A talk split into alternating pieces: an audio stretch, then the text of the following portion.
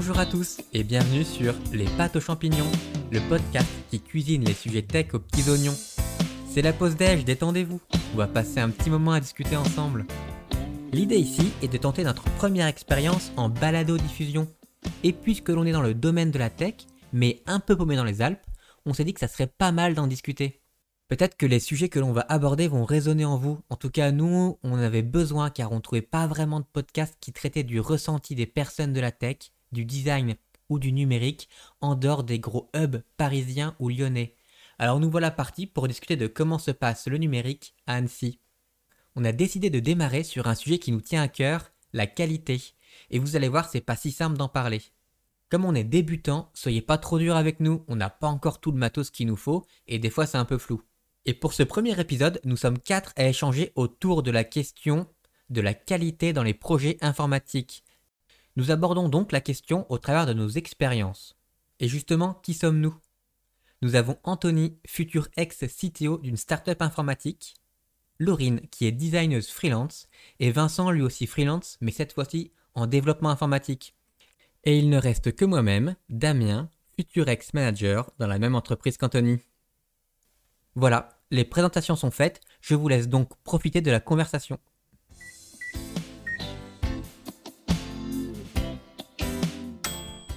Alors, bah, l'idée euh, du podcast, là, c'est de parler de la qualité dans le numérique. Donc, la question qu'on s'est posée euh, indirectement, parce que Vincent a proposé des choses, ensuite euh, j'ai proposé, etc. la question, c'est comment appréhender la qualité dans le numérique? Euh, en fait, euh, ça part d'un constat qui est qu'on peut pas vraiment dire qu'un travail est de qualité ou pas dans le numérique parce qu'il n'y a pas vraiment de mesure étalon. Enfin, en tout cas, on va mhm. peut-être euh, en découvrir ensemble, mais, mais voilà, c'est ça l'idée. donc pour commencer, déjà, ce serait pas mal que bah, chacun se présente. qui, qui est chaud pour commencer? En une ou deux phrases euh, d'où vous venez, euh, qu'est-ce que vous faites, euh, votre business principal, enfin ce que vous faites pour, pour vivre. bah vas-y, je peux me lancer si tu veux. donc moi c'est Laurine, j'ai 28 ans. donc, dans la vie, je suis freelance dans le design et l'intégration web. À la base, je suis dev de formation, dev web et mobile, mais du coup, j'ai toujours eu un peu plein de casquettes vu que j'ai bossé dans des petites boîtes. Euh, les startups et les structures agiles, n'est-ce pas? Et du coup, euh, ça fait trois ans que je suis un petit peu euh, à mon compte et un an que je suis vraiment dans mon projet à moi avec mon positionnement à moi. Et voilà, je fais aussi un peu de formation, mais globalement, c'est ça. Ok. je sais pas qui veut, qui veut enchaîner. Vincent, peut-être? Ouais, bah du coup, moi c'est Vincent. Euh, j'ai 35 ans, euh, je suis développeur depuis un peu plus de deux ans et je suis donc à mon compte en tant que freelance, euh, plutôt sur du bac, mais aussi un petit peu sur d'autres choses. Je suis assez touche à tout. Ok. Damien. Et donc à moi. Yes. Donc moi je m'appelle Damien, j'ai 29 ans. Tu sais plus Non, je sais plus, mais c'est pas, pas très grave. Euh, je comprends. Ouais, là, là, je ne compte pas. Euh, je suis euh, futur, futur ancien manager dans, dans une startup. voilà, enfin, tu sais même pas quoi dire. Bah ouais, c'est compliqué, hein. c'est un exercice qui est pas facile. Bah, qu'est-ce que tu aimes faire Qu'est-ce que tu fais en fait Qu'est-ce que je fais Qu'est-ce que je fais? Euh, Pas grand-chose, j'ai l'impression. moi, pour moi, me, ouais, ouais, me, définir, c'est très compliqué. Euh, globalement, à part dire que voilà, je suis manager dans une startup et que je donne quelques cours de et si, tu fais de l'UX, tu fais du développement, tu euh, je sais plus si tu fais de l'UI encore, mais voilà, tu fais plein de trucs quand même. voilà, tout ça. Aussi du café, de temps en temps. Aussi du café, pas mal, pas mal de café. bon, Anto, à toi, vas-y, c'est ton moment. Yes, euh, eh bien moi aussi je suis futur ex-manager dans une startup. Euh... On a toujours été futur ex de cette startup. Hein. On a tous bossé dans la même boîte, on n'a pas dit. bossé dans cette boîte euh, par le passé. Euh, donc futur ex-manager dans, dans, une startup et Et un peu comme Damien, euh, c'est difficile de se décrire parce que dans, une, dans des petites boîtes, on fait un peu de tout. Donc UI, UX, bah, gérer l'équipe, gérer la qualité, gérer le code. voilà, on fait plein de choses. On fait du marketing, on fait de la communication. On fait ce qu'il faut faire pour que ça marche. Mm, mm. Voilà. Ok, bah c'est cool. Euh, donc, première question, euh, un, peu, un peu libre à, tout le monde. Euh, donc déjà, ça, part du principe que bon, il n'y a pas vraiment, comme j'ai dit, de, de, de mesure étalon sur la qualité dans le numérique. donc pour vous, qu'est-ce que c'est la qualité, ne serait-ce qu'en général? Est-ce qu'il y en a qui veulent du coup, tu veux qu'on fasse le même schéma, comme ça on sait quand on, quand on parle ou pas Bon, comme vous voulez. le même ordre Là, non, il n'y a pas forcément d'ordre, c'est ce qui vous inspire. Ok. Bah, ouais, je... ouais, j'ai pas eu le temps de trop réfléchir à la question, mais comme ça, euh, de prime abord, c'est un peu. Euh, euh, pour moi, un taf de qualité, c'est, euh, c'est comment dire, proposer une solution qui soit la mieux adaptée à la problématique du client, enfin, ou du, pas forcément dans une relation de clientèle, mais qui soit la mieux mhm. adaptée euh, pour résoudre une problématique et qui soit faite sur mesure avec les meilleurs outils, sans trop de considération de de préférence de ci de ça et de pas réinventer la roue, de, de se servir de ce qui existe et surtout que ça soit pérenne et que ça soit euh, euh, que ça dure dans le temps, que ça soit pas une solution euh, qui soit faite un peu à l'arrache ou un peu sur des sur des technos qui sont qui sont incroyables mais pas forcément pas forcément viables. Donc voilà, c'est quelque chose de qui répond bien à la problématique et qui supposera pas qu'on refasse tout dans deux ans quoi. Donc là, ouais, tu es déjà parti dans, dans, le numérique, mais la qualité, ah genre, toi, pas forcément dans le numérique, qu'est-ce Qu'est-ce que tu considères comme être quelque chose de qualitatif? Euh, ouais, donc bah, c'est un peu pareil aussi pour euh, tout, ce qui, tout ce qui existe, hein, les services, les objets. C'est quelque chose qui répond à une de mes problématiques, qui soit utile surtout. Moi, je suis très, mmh. euh, je suis pas vraiment minimaliste, mais j'ai un peu le, j'ai un peu cet esprit-là de que qu'il faut que les choses elles me servent, euh, elles répondent à, un problème que j'ai. Par contre, j'aime aussi ouais qu'il y ait une finition. C'est vrai, un peu le côté esthétique, quoi, que que l'objet qui est utile soit aussi agréable à regarder, euh, bien conçu, joli, euh, avec des bons matériaux, etc. Enfin, c'est un peu, un peu une question de, de, de, réponse à une problématique fonctionnelle, mais aussi de qualité de qualité de d'esthétique aussi un petit peu, je dirais, ou de mmh. voilà quelque chose qui soit qui vieillisse pas et qui qui soit qui soit utile pendant longtemps. Ok. Euh, peut-être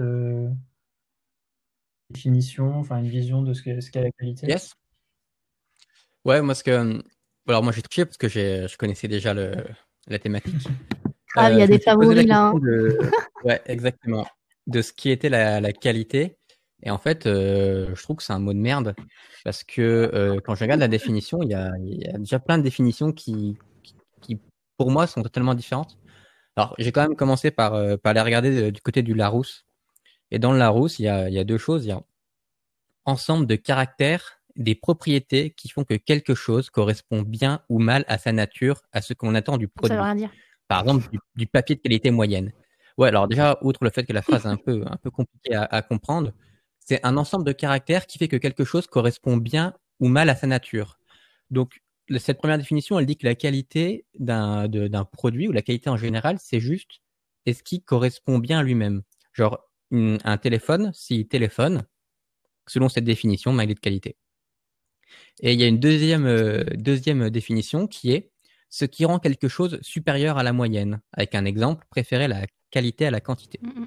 Donc déjà, il y, a, deux choses moi qui, qui, qui m'interpellent dans, dans la définition. C'est un coup on dit bah il faut juste que le, la chose sur laquelle on dit que cette qualité fasse juste son boulot. Et dans l'autre définition, on dit qu'il faut que la chose fasse plus que son boulot. Je me dis que déjà, rien que le dictionnaire, il n'est pas d'accord avec lui-même. donc, euh, nous, on va être dans la merde pour répondre à la question. Ouais. Après. Euh... Mais oui, oui, je ne comprends pas. Et, euh, et, du coup, je me suis dit, OK, est-ce que je peux regarder un exemple? Est-ce qu'il y a des exemples qui me viennent en tête? Et euh, je, je, me suis dit, les voitures de luxe.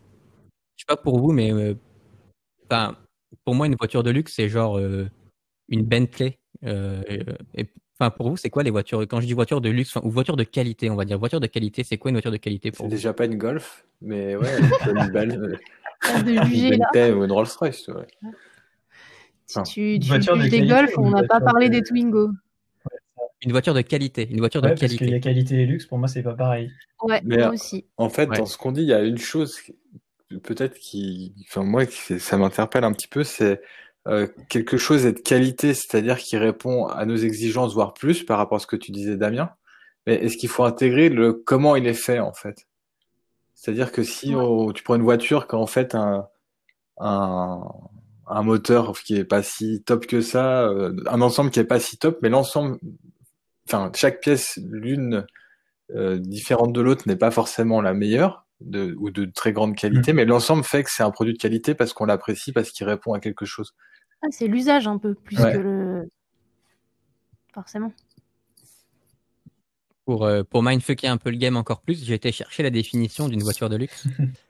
Euh, la voiture de luxe, ça désigne un véhicule de haute qualité. Nice. J'adore ces trucs de-. J'adore ces machins, ça n'a pas de sens. Du coup, une Trabant, c'est un peu une voiture de luxe parce qu'elle est quand même solide, quoi.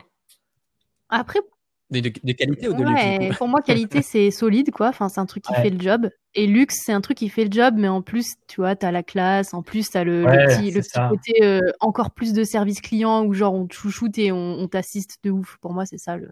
Donc toi, t'es es pour, euh, t'es plutôt team euh, première définition du Larousse, c'est-à-dire euh, quelque chose de qualité, c'est quelque chose qui fait le job euh, Euh, comme on l'attend. Ouais, quoi. mais euh, du coup, tu vois, qui est fiable, où t'as confiance dans le truc, quoi. C'est pas forcément qui fait le job minimum. C'est le job, euh, voilà, tu dis, bah, ok, ça, ça roule, ça marche, c'est bien. Et ouais, le luxe, par contre, c'est un petit peu plus, euh, bah, ça fait le job, mais en même temps, il y a un effet waouh euh, qui est pas forcément utile. Si t'as pas de thune, t'as pas besoin de cet effet waouh, mais que si tu peux te le permettre, euh, c'est cool, quoi. Ça fait le job Ouais. par rapport à ce que t'attends. Parce que tu prends une Ferrari, Ouais. c'est pas forcément très fiable. Par contre, ça va vite, c'est beau, c'est. Non, mais.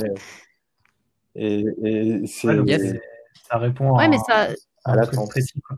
ça répond à une autre problématique qui est, je veux avoir l'air cool, tu vois. Ouais, T'as aussi c'est ça. Que- que t'as je une qualité technique et t'as une qualité aussi qui c'est une problématique qui dit bah je veux euh, montrer que j'ai de la thune ou parce que t'aimes les, belles- les belles voitures, je juge pas, hein, mais Ça, pour Voilà, moi, ouais, c'est cool. plus le luxe que la qualité. ouais, ouais, je suis d'accord. Euh, luxe, c'est- c'est t'en as pas besoin, mais euh, ça te permet d'être euh, à un niveau social, enfin en tout cas de montrer que tu as un niveau social supérieur. Ouais. Et du coup, Vincent, toi, tu as, ta définition de la qualité. Euh, Bah, la définition de la qualité, c'est vrai que pour moi, il peut y avoir deux aspects.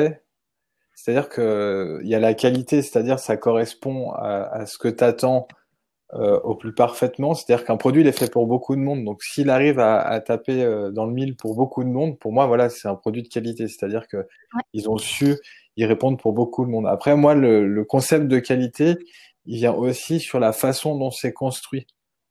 Euh, c'est-à-dire qu'on peut avoir quelque chose qui répond bien euh, à une attente, mais qui soit pas euh, aussi qualitatif que ça, et des choses qui vont être très construites. Et euh, Ah, T'as un peu aussi le, le côté euh, finition, genre un peu l'obsession Euh, Apple de, de faire des finitions que tu verras jamais dans ton boîtier et les choses comme ça, quoi. ouais, il y a et- ça. et Du coup, Vincent, tu as dit euh, répond aux besoins de beaucoup de monde. euh, du coup, une Dacia, c'est de qualité. Bah moi, je, trouve que si ça roule, ça roule. Hein. C'est euh, très philosophique. Non, euh, le sujet, c'est quand même par rapport au numérique, et c'est vrai que euh, il y a toujours cette question de, quand on prend le numérique ou, ou- ou nous dans nos métiers, quand on fait des applications web ou mobiles, on peut très bien avoir quelque chose qui au final va faire la même chose, peut-être fonctionner de la même chose, etc. Mais on, on- on- on peut le faire de mille façons différentes euh, et de façon très moche et très peu, euh, enfin, je dirais quick and dirty, c'est-à-dire euh, pas très bien faite, on va dire. Et, euh, et o- on peut aussi le faire en prenant plus de temps et en structurant bien les choses, etc. Alors après, il y a une histoire de maintien dans le temps. Mais euh, moi, la qualité, il y a aussi ça, c'est comment comment on, va établir la construction, euh, voire même la conception de la chose. Euh, parce qu'on peut, pour moi, on peut produire quelque chose de qualité sans que ce, que ce soit trop travaillé derrière. On, on s'en rend juste pas forcément compte. Euh, Tu prends, euh, on parlait des voitures, une, une, une- comment en- la différence entre une Bugatti Veyron et une Bugatti Chiron. euh, Non mais arrêtez là, Non, moi je mais connais même pas ces c'est modèles, la- faites un truc simple le- s'il vous plaît. Il y, a- il y a un très bon. euh, une- Bah, Dis-toi que la Bugatti Chiron, elle a un, des pommeaux de vitesse en diamant. Euh, c'est un podcast tuning en fait, on avait menti. Non, mais est-ce que tu as besoin d'un pommeau de vitesse en diamant? Je ne pense pas. Non. en effet. La, la Véron, pas être très confort. La Véron, quand elle est sortie, c'était la seule supercar qui était quatre roues motrices. Lamborghini ne savait pas le faire, Ferrari ne savait pas le faire, etc. Et aujourd'hui, ils ont ressorti un nouveau modèle qui est la Chiron. Euh, L'Aveyron, elle a duré 13 ans, ou 15 ans, je crois. Mais en fait, c'est exactement la même chose. Ils ont juste refait euh, ce qu'il y a dessus. Donc à l'époque, euh, toi, on disait, bah, si on dit la qualité, c'est ça, voire mieux, bah, c'était un peu ça. Mais aujourd'hui, on dit que c'est une voiture de qualité, de luxe, etc. Mais au final, euh, c'est la même qu'il y a 20 ans, en fait. Donc, du coup, elle est pérenne, elle tient dans le temps, quoi. Ouais, moi, il y a vraiment cette histoire-là, je trouve, de de, de vraiment être euh, faite pour durer et pas être euh, le truc euh, de, de, fast shopping que tu achètes et t'achètes à l'appel et tu changes en un an. Et Damien, du coup, toi, t'en penses quoi en dehors du, du Larousse et des, des trucs un peu mindfuck? Oui, en fait, je suis assez d'accord avec, avec vous sur le fait que. Alors, déjà, moi, je suis, je suis plus sur la première définition du Larousse. Hein. C'est-à-dire que quelque chose de qualité, pour moi, c'est qui répond bien à sa nature. C'est-à-dire que dans le domaine du numérique, pour moi, un logiciel de qualité, c'est un logiciel qui est simple à utiliser, qui va me permettre de faire mon boulot avant tout correctement, et donc faire ce que j'attends de lui correctement, et euh, qui nécessitera le moins de maintenance possible. Le but, c'est que je n'ai pas à m'embêter avec ce logiciel. Et si ça répond à ces critères-là, pour moi, c'est de qualité. Et tout le reste, c'est super. Je suis d'accord. Et euh, juste avant qu'on passe vraiment dans le numérique, euh, si je peux refaire encore une comparaison avec les voitures. effectivement, la Bugatti Veyron et tout ça, c'est des voitures de luxe. moi, j'y vois pas d'intérêt. sauf si le luxe, c'est vraiment l'ergonomie à, son maximum. je suis d'accord avec ça. mais sinon, pour moi, la qualité, ça doit répondre, enfin, ça doit être, ça doit répondre à tous les critères qui font qu'un produit a un bon design. Mm. ça peut passer par la qualité de fabrication ou pas, mais de toute façon, ça se ressent. Hein. Je veux dire, si tu euh, touches un bout de plastique et il craque et tout ça, et que tu vois que les choses tiennent pas vraiment ensemble, euh, le feedback que tu auras, et donc le feedback, c'est quelque chose d'important dans le design, euh, il va être mauvais. Et donc, l'outil, la, voiture, enfin peu importe quoi, on le, on le ressentira pas de qualité.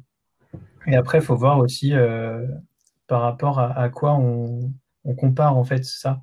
Parce que si tu as eu toute ta vie des, des Lada, des Dacia, je sais pas, euh, des, des, trucs euh, pas ouf. 206 Roland Garros. Voilà. Non, mais non, elle est trop bien, ta 206. Bref. non, mais je veux dire, il faut un point de comparaison peut-être qui, qui soit euh, bah, assez, assez, assez élevé, je sais pas comment dire. Mmh. Mais tu as raison dans le sens où en fait, je trouve que la qualité, c'est un peu, comment dire, tu t'en rends pas vraiment compte quand c'est bien fait, quand c'est de qualité. Mais tu te rends compte quand c'est de mauvaise qualité en fait. C'est vraiment c'est un peu comme le bon design et le mauvais design. Euh. En gros, tant que tant que c'est simple et que c'est fluide et que tu te y a rien qui te qui te saute aux yeux ou qui t'embête, c'est que c'est bien fait. Et mm. c'est quand il y a un truc qui, qui te qui, te, qui, ressort, c'est qu'en fait il y a un problème justement. C'est exactement ça. Et euh, euh, euh, pour changer un petit peu des voitures, dans la cuisine ou dans la pâtisserie, c'est ça. C'est-à-dire que quand tu fais un truc bon non, mais ça te parle plus aussi. Mais euh, quand tu fais un truc bon, tu vas dire ouais, c'est bon et tout, mais tu vas pas forcément euh, te dire ouais. Euh, alors, sauf des fois quand c'est excellent et que tu parles d'orgasme culinaire, on va dire. Mais par contre, quand c'est pas bon, voire franchement dégueulasse, on le sait. C'est enfin tout de suite. tu le retiens. Ouais, voilà. C'est exactement. Ouais, mais, mais par contre, enfin, si t'as pas de point de comparaison de quelque chose de très bon, tu pourras jamais tu pourras jamais t'en rendre compte. Enfin, moi, euh, j'ai rarement mangé dans des super grands restos et des trucs euh, vraiment très bons. Euh, avant mes 25 ans, j'avais pas l'argent, quoi, de toute façon. Et une fois que j'ai vraiment goûté des plats vraiment travaillés, etc., je me suis dit, mais, mais ouais, en fait, je savais pas qu'on pouvait ressentir autant de goût et que ça pouvait être autant subtil et que ça pouvait être autant bon avant. Et du coup, avant, je trouvais que certains restos étaient bons. après avoir testé des très bons restos, quand je retournais dans mes anciens restos, je me disais, waouh, c'est nul. Ouais, moi j'ai un peu la même expérience avec les, les cocktails. C'est-à-dire, j'ai jamais trop aimé les cocktails. On connaît tous les cocktails un peu dégueux de, bar. Et euh, j'ai des potes qui sont devenus barman et ils m'ont fait goûter des trucs et j'étais là, wow, mais genre, euh, c'est incroyable. Je savais pas qu'on pouvait faire ça. Et euh, mais il y a quelque chose d'autre qui existe avec le gin, euh, par le gin tonic coupé à l'eau et le whisky coca. Euh, même quand toi tu faisais des trucs un peu moins dégueulasses chez toi, mais bon, ça reste, tu vois, pas trop du cocktail. Et vraiment là, c'était des trucs incroyables. Et je me suis dit, waouh, c'est limite, tu, tu manges, c'est de la cuisine quoi, limite tellement c'est bon. Mais après, c'est pas parce que ton niveau de qualité, comment dire, il augmente que tu peux pas apprécier un truc qui est simple et bon et qui fait le taf, tu vois, genre un truc que tu as fait chez toi, quoi. C'est ça aussi qui est mais c'est vrai que c'est plus dur de trouver, c'est plus dur de trouver, de relever et de décrire les trucs qui sont incroyablement bons, par exemple, mm. que dire putain c'est dégueulasse parce que c'est trop salé. Tu vois, t'arrives plus facilement à détecter les problèmes que le truc qui fait que c'est meilleur qu'un autre truc, je trouve. Ça soulève un point que je trouve intéressant, c'est euh, euh, du coup ça veut dire que même même dans le numérique, finalement on peinera plus à apprécier quelque chose qui est vraiment de bonne qualité que quelque chose qui est pourri. Donc je pense que en, en voyant les, choses dans ce sens-là, on encourage peut-être à ce que les choses soient un peu moyennes, quoi, puisqu'on a en fait peut-être pas l'habitude d'avoir euh, de côtoyer des choses de mm. vraiment bonne qualité. Et du coup, euh, tout le monde est content et baigne dans, dans son jus de, de, de logiciels médiocres et on se rend pas compte euh, ce que ça je suis d'accord, hein, parce que c'est, c'est, un peu, je trouve le cas, on fait un peu le minimum pour que ça, ça se passe, mais il y a rarement, euh, rarement des choses de qualité incroyable parce que justement le design, bah, c'est comme tous les postes, euh, il y, a, y, a, un coût quoi. Si tu veux faire un truc incroyable, il y a un coût. Et je trouve que le, le coût, il est, enfin, le design ou le dev, mais je trouve qu'il y a, y, a, y a, certains postes qui sont plus facilement euh, acceptés en termes de bah voilà, faut mettre de l'argent pour que ça soit bien, et mhm. que d'autres qui sont un peu abandonnés quoi. en se disant non mais de toute façon voilà c'est du bon sens, on va faire le truc et ça va le faire. Alors qu'en vrai on aurait pu faire un truc incroyable avec un peu plus de budget. Quoi. C'est vrai. C'est ouais, c'est super intéressant comme, comme approche. Euh, peut-être justement on va passer au, au numérique, hein. on va enfin rentrer dedans. Allez. Mais je trouvais que c'était intéressant euh, de, vraiment euh, parler de choses qui sont pas numériques avant. Je trouve que c'est plus parlant. Mm. donc, bah, encore une fois, je, je, peux vous poser une question, puis vous répondez.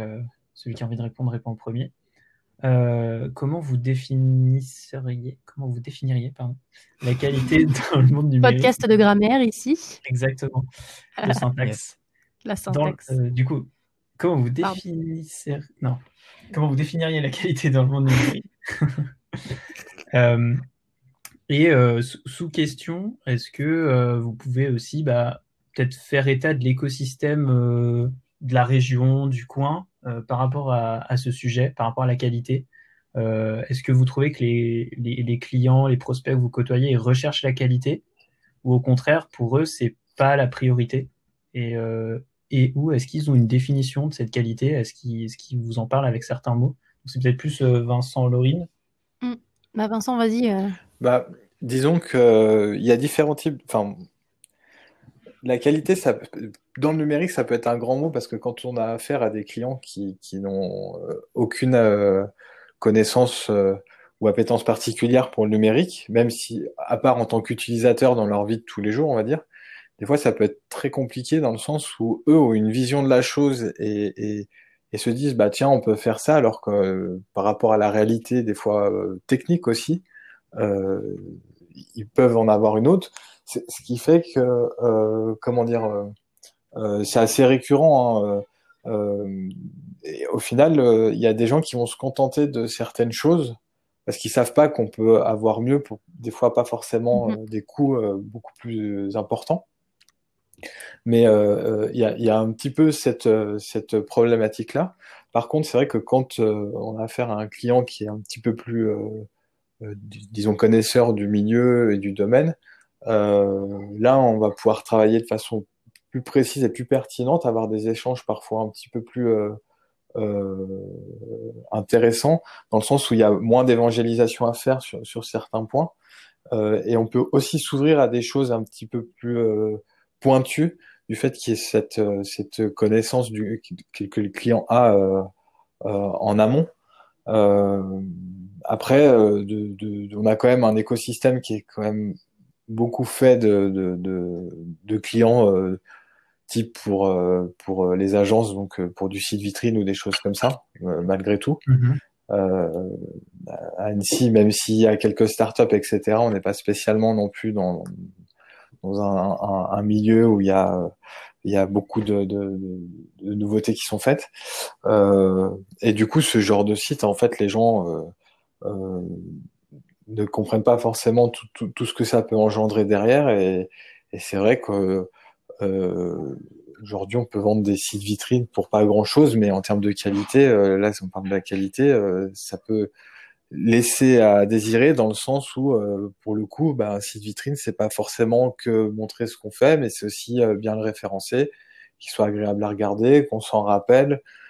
si là, on voit avec le Covid, bah, par exemple, pour les restaurants, si on fait du click and collect, bah, derrière, faut que le site soit visible, qu'on puisse en parler, qu'il y ait de la publicité. Euh, là aussi, autour de peut-être que, que, je, je, me disperse un petit peu, mais dans le numérique, il y a aussi ça, cette notion de, enfin, peut-être des fois qu'on l'intègre pas, c'est-à-dire que la qualité d'un produit, c'est-à-dire on va sur telle, en, telle plateforme ou telle plateforme, mais, mais euh, je pense aussi que la qualité de, de, de, de, ça doit être aussi liée à la qualité de comment on amène les gens, parce qu'avoir un très bon produit mais que personne ne connaît, c'est Mhm. C'est un peu différent. Dans le monde réel, euh, quand on a une boutique ou une entreprise, on a pignon sur rue, donc on sait qu'il y a telle chose, on peut le voir, etc. Quand on travaille dans le numérique, notamment sur le net, c'est pas tout à fait la même chose. Et je pense que c'est deux choses qui sont liées et qui font que ça va être. Euh, enfin, pour moi, la qualité va de pair avec les deux. Euh, aussi, bon, c'est peut-être par rapport au, au client c'est je travaille. C'est pas que l'objet, enfin, je veux dire, là dans le sens, c'est pas que mm. le logiciel, c'est pas que le site, c'est aussi tout, tout ce qu'il y a avant, tout ce qu'il y a après, tout ce qu'il y a autour. C'est ça. Au final, c'est ça que tu veux. Je, pense que mm. c'est plus un ensemble que faut pas se restreindre à un produit technique qui va être développé, enfin, mm. pour, nos cas de développeurs, quoi. Mais il y a vraiment un ensemble. Euh, qui fait, euh, tu vois, on parlait d'applications de, de, tout à l'heure qui soient agréables à utiliser bah, c'est vrai que c'est hyper important, mais si personne sait qu'il y a cette, application, au final, euh, euh, ça sert un peu à rien. Et, et faire un produit de qualité, c'est aussi euh, qualitativement, c'est ce qu'on disait, euh, enfin ce que tu disais, Laurine, sur le fait de, de communiquer nous et qui des fois ça coûte un peu, mais je pense que c'est un tout. Le numérique, c'est un tout, c'est pas juste euh, une petite partie. Après, peut-être que je m'étale aussi, mais moi je vois le truc peut-être plus comme ça. Ah, mais je suis, ouais, pardon. Je suis d'accord, euh, je suis d'accord avec toi, Vincent. Je trouve que, alors moi, je connais pas euh, hyper bien euh, l'écosystème et tout. Je, je, je parle que à mon échelle. mais déjà, je trouve qu'il y a, il y a, c'est quand même un secteur qui est assez flou. C'est-à-dire que, bah, demain, vous voulez acheter un produit physique, un sac ou quelque chose comme ça. je trouve que c'est vachement plus facile pour les gens de, de différencier un produit d'un autre. Bah voilà, il y a la matière, comment ça a été fait, ça a été fait, où ça a été fait, etc les garanties. Alors que vraiment dans le numérique, euh, faut quand même se dire que pour certaines personnes, c'est de la magie quoi. Euh, ils connaissent pas, ils savent pas comment c'est fait, ils savent pas ce qui est possible. Euh, du coup, c'est assez difficile pour eux de euh, de piloter et même des fois ils ont besoin d'accompagnement forcément sur euh, sur ce qu'ils veulent. Enfin, si, si, en fait, souvent on vient nous voir, on nous dit bah voilà, je veux un site. Sauf qu'en fait, euh, derrière la problématique, c'est euh, en fait, je veux vendre plus et peut-être qu'un site c'est pas nécessaire ou peut-être que euh, il faut voir autre chose.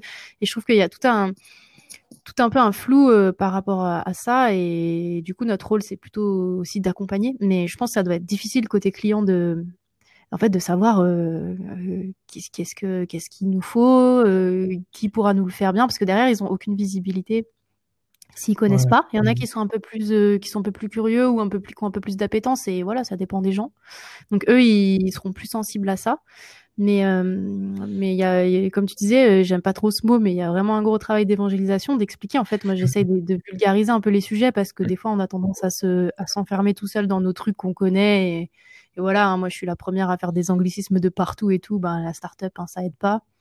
Mais euh, j'essaye d'expliquer euh, les différentes propositions que, enfin les différentes solutions qu'on a, les avantages, les inconvénients, et d'essayer de pousser vraiment de de se pencher sur euh, le pourquoi avant de, de, de, de, dérouler le quoi, et d'essayer de trouver la meilleure solution. Et en effet, je trouve que je trouve qu'il y a quand même une problématique, c'est que généralement on, on, veut un produit, mais après en fait on, on l'intègre mal, quoi. Enfin, oui, c'est ça. On, si tu peux avoir un super beau site, mais s'il y a personne qui va dessus, ça n'a pas de sens. Euh, donc il y a aussi une, problématique de répartition de budget et de cycle de vie du projet aussi, je trouve. Euh, parce que forcément, quand tu es client et que tu travailles avec des prestataires, c'est très bien, mais euh, s'il n'y a pas de liaison entre les, les, différentes étapes ou si tu n'as pas une vision de comment ça va se dérouler, ou si ça, passe, ça se passe mal pour une raison ou une autre, euh, du coup, ben, tu, dois te retrouver, je pense, tout seul avec ton truc et, et pas capitaliser sur ce qui a été fait. Et du coup, pour revenir à la qualité, euh, je pense que c'est quand même difficile à apprécier euh, pour ces gens-là. Après, voilà, comme je disais, je pense que ça se remarque. Ils remarquent quand le produit ou le service il correspond pas à ce qu'ils voulaient. Euh, sur des critères qu'ils n'ont pas forcément communiqués parce qu'ils s'en rendaient pas forcément compte. Donc c'est là qui des critères euh, qui sont pas forcément importants. Euh, comme tu disais, peut-être qu'ils n'avaient pas besoin d'un site et ils vont s'attacher. tiens, le site n'est pas la couleur que je veux. Sauf que voilà. mais même pas là. Voilà, donc en fait, c'est, je sais pas, ça répond peut-être pas du tout à la question, mais mais je trouve qu'il y a quand même, c'est quand même vachement plus difficile de de discuter de ces choses-là et de, de, juger en effet de ces choses-là sur tout ce qui est le web, le numérique, parce qu'en fait, il y a en effet, il y a vachement moins de, critères. Euh, euh, euh, comment dire C'est plus de la, enfin, c'est plus conceptuel que que de la vraie pratique et des choses tangibles des fois.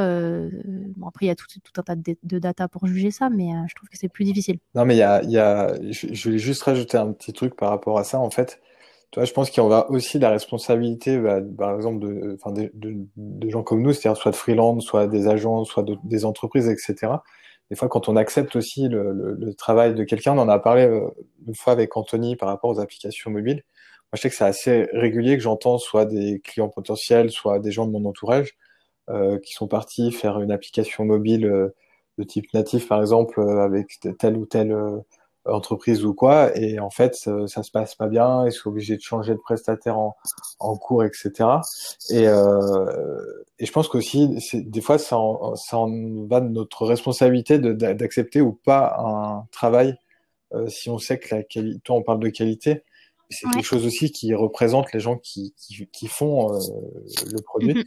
Et je pense que parfois, c'est, il en va aussi notre responsabilité en fait d'accepter ou pas un travail euh, euh si on sait que euh, ça va vraiment foirer ou, ou, que notre méthode de travail fait que ça va pas euh, correspondre à la personne qui est en face. Alors des fois c'est un peu compliqué. Bah, on a souvent le cas dans les dans le cas des deadlines courtes quoi. Je veux dire plus les deadlines sont courtes, moins le, le projet il est il est fait dans les règles de l'art et du coup quand c'est trop court moi j'essaie de dire bah non là ça sera pas fait correctement donc ça sert à rien de enfin moi je vais pas le faire parce que ça va être de la souffrance pour tout le monde et ça apportera rien à personne donc mmh. après c'est clair que il y a aussi des il y a aussi des composants euh, comment dire, euh, budget, enfin, tu vois, monétaire. Hein. Je veux dire, nous, on travaille euh, quand même pour vivre. on, c'est pas, pas, c'est pas pour ça qu'il faut prendre tout et n'importe quoi. Mais, mmh. mais c'est vrai que normalement, enfin, il faut, il faut, dans l'idéal, il faut quand même arriver à, à, dire non au projet qu'on, sent aller dans le mur ou qu'on sent être pas encore mature ou pas bien construit. Parce que c'est clair que derrière, les gens ils sont tout seuls, quoi. Donc c'est quand même une, c'est un peu une éthique de, de travail, je trouve. C'est ça. Donc éthique et qualité, Ouais. Ça a un lien? Je pense. Pour moi, c'est. En fait, enfin. Je sais pas comment le dire dans des termes corrects, mais c'est enfin, c'est penser derrière aux gens, pas se foutre de la gueule des gens. Je veux dire, à un moment, euh, bien sûr, il y a des obstacles et bien sûr, il y a des trucs qui se passent plus ou moins bien et c'est la faute de, tout le monde et de personne, mais d'essayer de faire au mieux des deux côtés pour que le projet se passe bien, qu'il soit euh, livré euh, et qu'il réponde aux, aux, problèmes et qu'il puisse être repris derrière. Euh, après, il faut que ça soit en bonne intelligence. En effet, il faut pas que ça soit que la balance soit déséquilibrée et que un des côtés prenne sur lui trop. Donc c'est pour ça qu'il faut quand même essayer de discuter un maximum avant et pendant le projet et à la fin du projet. mais mais voilà, il y a un peu, il y a vraiment, je pense, ce côté éthique. C'est comme si demain je vais vous vendre je sais pas un produit euh, un produit que je sais qui est, qui est défectueux euh, à un prix abusé en dropshipping machin enfin je veux dire voilà c'est on peut le faire mais euh, mais c'est pas c'est pas moi moi je me sentirais pas à l'aise avec ça quoi ok je, vais tenter un peu de résumer vos, vos réponses là-dessus déjà au début vous avez pas mal parlé de, que, que, les clients ou les prospects ils viennent vous voir mais ils ont pas tout le temps une bonne idée enfin c'est un peu flou dans leur tête ce que mm ce que, ce que ça va représenter un, un produit logiciel, un site web, etc. Euh, et, je pense qu'il n'y a pas ce problème-là dans les autres domaines, comme on a parlé avant, de voitures, etc., de, de sac à main, euh, mm. de, cuisine, parce que c'est des disciplines qui sont là depuis des siècles. Je pense que ça doit jouer euh, quand même dans, dans, dans l'imaginaire collectif des gens qui se disent bah ça c'est une voiture de qualité, Ça, c'est une voiture pas, pas ouf. alors qu'un site web, bah, franchement, je pense que le commun des mortels ne se rend pas compte de ce qu'est un site de qualité ou pas. Ouais, excepté si ça rame ou si c'est vraiment très moche, c'est vrai vraiment très, très moche, effectivement. Voilà. Mais ouais. En fait, c'est juste qu'on vient de super loin sur la, mm. la qualité des sites internet. Il euh, faut s'imaginer que euh, euh, bah, pendant un temps, en fait, juste la technologie ne permettait pas de faire de la qualité. Donc, on, on voulait, enfin, dans le sens où, voilà, on, voulait une information, c'était déjà un petit peu compliqué. On se souvient des, enfin, des premiers annuaires, des, des, sites internet avec des annuaires. Donc, rechercher une information de base, c'était déjà compliqué. Puis après, quand la technologie on, elle a pu nous permettre de faire des choses de qualité, eh ben euh, finalement personne n'a fait des choses de qualité. On a juste fait bah, tout et n'importe quoi. Euh, on a fait des sites web avec des des, des tas de pubs, des, des, des pop-up, des des des des, euh, des trucs flash, des, des gifs qui qui, qui te, qui te vrillent les yeux. Enfin, euh, le but c'était de faire cliquer pour pour aller sur d'autres sites, pour voler des données, pour télécharger des virus. Enfin, franchement, l'état du web pendant un temps ça a été vraiment catastrophique. Et, euh, et donc du coup, c'est normal qu'on se rende pas compte de la qualité parce que parce qu'en fait, on tout le monde tout le monde a enfin, personne n'a vu ce que c'était quoi. Et, et le pire, c'est que même la loi va va dans le sens où on va faire de la mauvaise qualité. Genre si on prend la RGPD, enfin pas la RGPD, mais la loi européenne sur les cookies, mmh sur l'utilisation des données personnelles, là on voit maintenant on est bardé de pop-up de partout pour accepter telle donnée, telle donnée, telle donnée. Enfin, je veux dire, il y a, y a, y a Je suis d'accord avec toi dans le sens où euh, c'est terrible. Moi, un jour, je sais pas, j'ai mon extension AdBlock qui a bloqué. Euh, j'étais en train de naviguer sur le sur des sites que classiques de recettes de machin et j'étais là mais en fait c'est pas utilisable en fait genre en fait je suis, je suis sur un site j'ai un 13 pouces j'ai je, je, vois l'info que je demande sur un, un, un, cinquième de mon écran il y a des trucs de partout c'est horrible euh, je me dis, en fait, ça, c'est le vrai web des gens qui connaissent pas euh, les adblockers, quoi. Et je me suis dit, mais c'est terrible. Et, et, du coup, quand je vois les gens qui disent, ah, s'il vous plaît, enlevez votre adblocker et tout, j'ai envie de leur dire, bah non, gars, c'est terrible là ce que tu es en train de faire. Genre, c'est dégueulasse. Moi, c'est pas possible. Genre, sur mobile, c'est encore pire. Des fois, on peut même pas euh, quitter les pubs tellement c'est mal foutu. Enfin, c'est terrifiant, quoi. Donc, c'est un peu, un peu le sujet pas de l'éthique, mais euh, quand même. Si je trouve, si, si, je pense que euh, on a toujours, euh, je pense que le web ça a été une bonne excuse pour essayer de faire passer tout et n'importe quoi, de vendre, de vendre des trucs aux gens, de, de voler leur temps d'attention, de les garder de partout. Mmh. Et c'est vrai qu'il y, y, a vachement moins de limites là-dessus que dans la vie réelle, tu vois. Je veux dire, quand tu marches dans une rue et que tu as un mec qui, qui, te harcèle pour que tu rentres dans un magasin, tu vas peut-être réagir plus violemment que quand tu es en train de scroller une recette et que tout le monde te, te essaye de te de te vendre des trucs ou de t'envoyer des pubs de trucs porno, quoi. Tu vois, là, on dit un moment. Euh, maintenant, ça nous semble normal, quoi. C'est exactement ça. Et, du, coup, vous avez aussi dit à un moment, je crois que c'est toi, Laurine, tu as parlé des, règles de l'art. Euh, oui. C'est quoi euh, pour vous les règles de l'art? Est-ce que vous pensez que ça a été. c'est défini quelque part, les règles de l'art du site web, du logiciel? Enfin, on parle beaucoup de site web, mais ça peut être sur autre chose. et, ça, est-ce que ça vous parle ou, pas? Moi, je pense que c'est très subjectif. Euh, moi, les règles de l'art, mes règles de l'art à moi, je les définis vraiment. Euh, c'est très flou. C'est avec, enfin, c'est de l'empathie, quoi. C'est voilà, je me dis, mon utilisateur, il, il, est à peu près comme ça, il veut faire ça. Qu'est-ce qui pourrait être le plus utile, le plus agréable, le plus fluide? Et, euh, et, et, aussi dans la conception, enfin dans la dans le on va dire le back office, dans tout ce qui est euh, construction, de faire les choses proprement, de pas euh, copier-coller des trucs n'importe quoi, de pas de pas en fait construire ça à l'arrache ou en sachant pertinemment que c'est pas la meilleure solution. Quoi. En fait, c'est vraiment juste ça. C'est un peu plus ça rejoint un peu l'éthique en fait de travail, je trouve. C'est de faire les choses proprement, quoi. Comme dans n'importe quoi, tu construis un meuble tu fais pas euh, des trous de partout. Voilà, je sais pas ce que tu en penses toi, Vincent, mais. Bah, en fait, il y a. Euh, je, suis assez d'accord avec toi. Euh, ça, rejoint un petit peu, je sais qu'en tout, toi tu l'avais vu, mais il, est passé ce type de reportage sur Arte, un peu sur Netflix, et il y a, je me souviens plus du terme, mais dans les grosses boîtes type Facebook, etc., il y a les, mecs qui font de la programmation ce qui fait que tu deviens addict à certaines choses, etc. Euh, je, ne sais plus comment ça s'appelle. Mais toi, mm. quand on parle d'éthique euh, d'un produit qui est bien fait, aujourd'hui, on se rend compte, je rebondis un petit peu sur ce que tu as dit, c'est qu'en fait, les gens, euh, euh, en, maintenant, il y, a une, il y a une addiction à la drogue la plus puissantes aujourd'hui, c'est les les montées d'adrénaline ou les, je veux dire, quand les gens ont des likes, etc., ça, ça leur, ça leur crée des sensations. Enfin, le cerveau, il va nous créer des, des substances chimiques. Et en fait, aujourd'hui, euh, avoir des likes sur Facebook pour des gens, euh, même pour beaucoup de gens, on s'en rend pas compte, mais c'est de la drogue. Et euh, euh en fait, voilà, un produit de qualité, bah, est-ce qu'il faut pas que ce soit trop intrusif? Est-ce que toutes ces choses-là? Et aujourd'hui, on se rend compte aussi que l'impact peut avoir euh, le numérique et notamment tout ce qu'on trouve sur Internet sur, les gens, hein, euh, que ce soit euh, sur leur comportement, sur la politique. On parlait de, toi tu disais quelqu'un qui vient te harceler à la rue pour une pub, mais il y a mm. les harcèlements, le harcèlement moral qui se fait via les réseaux sociaux, etc.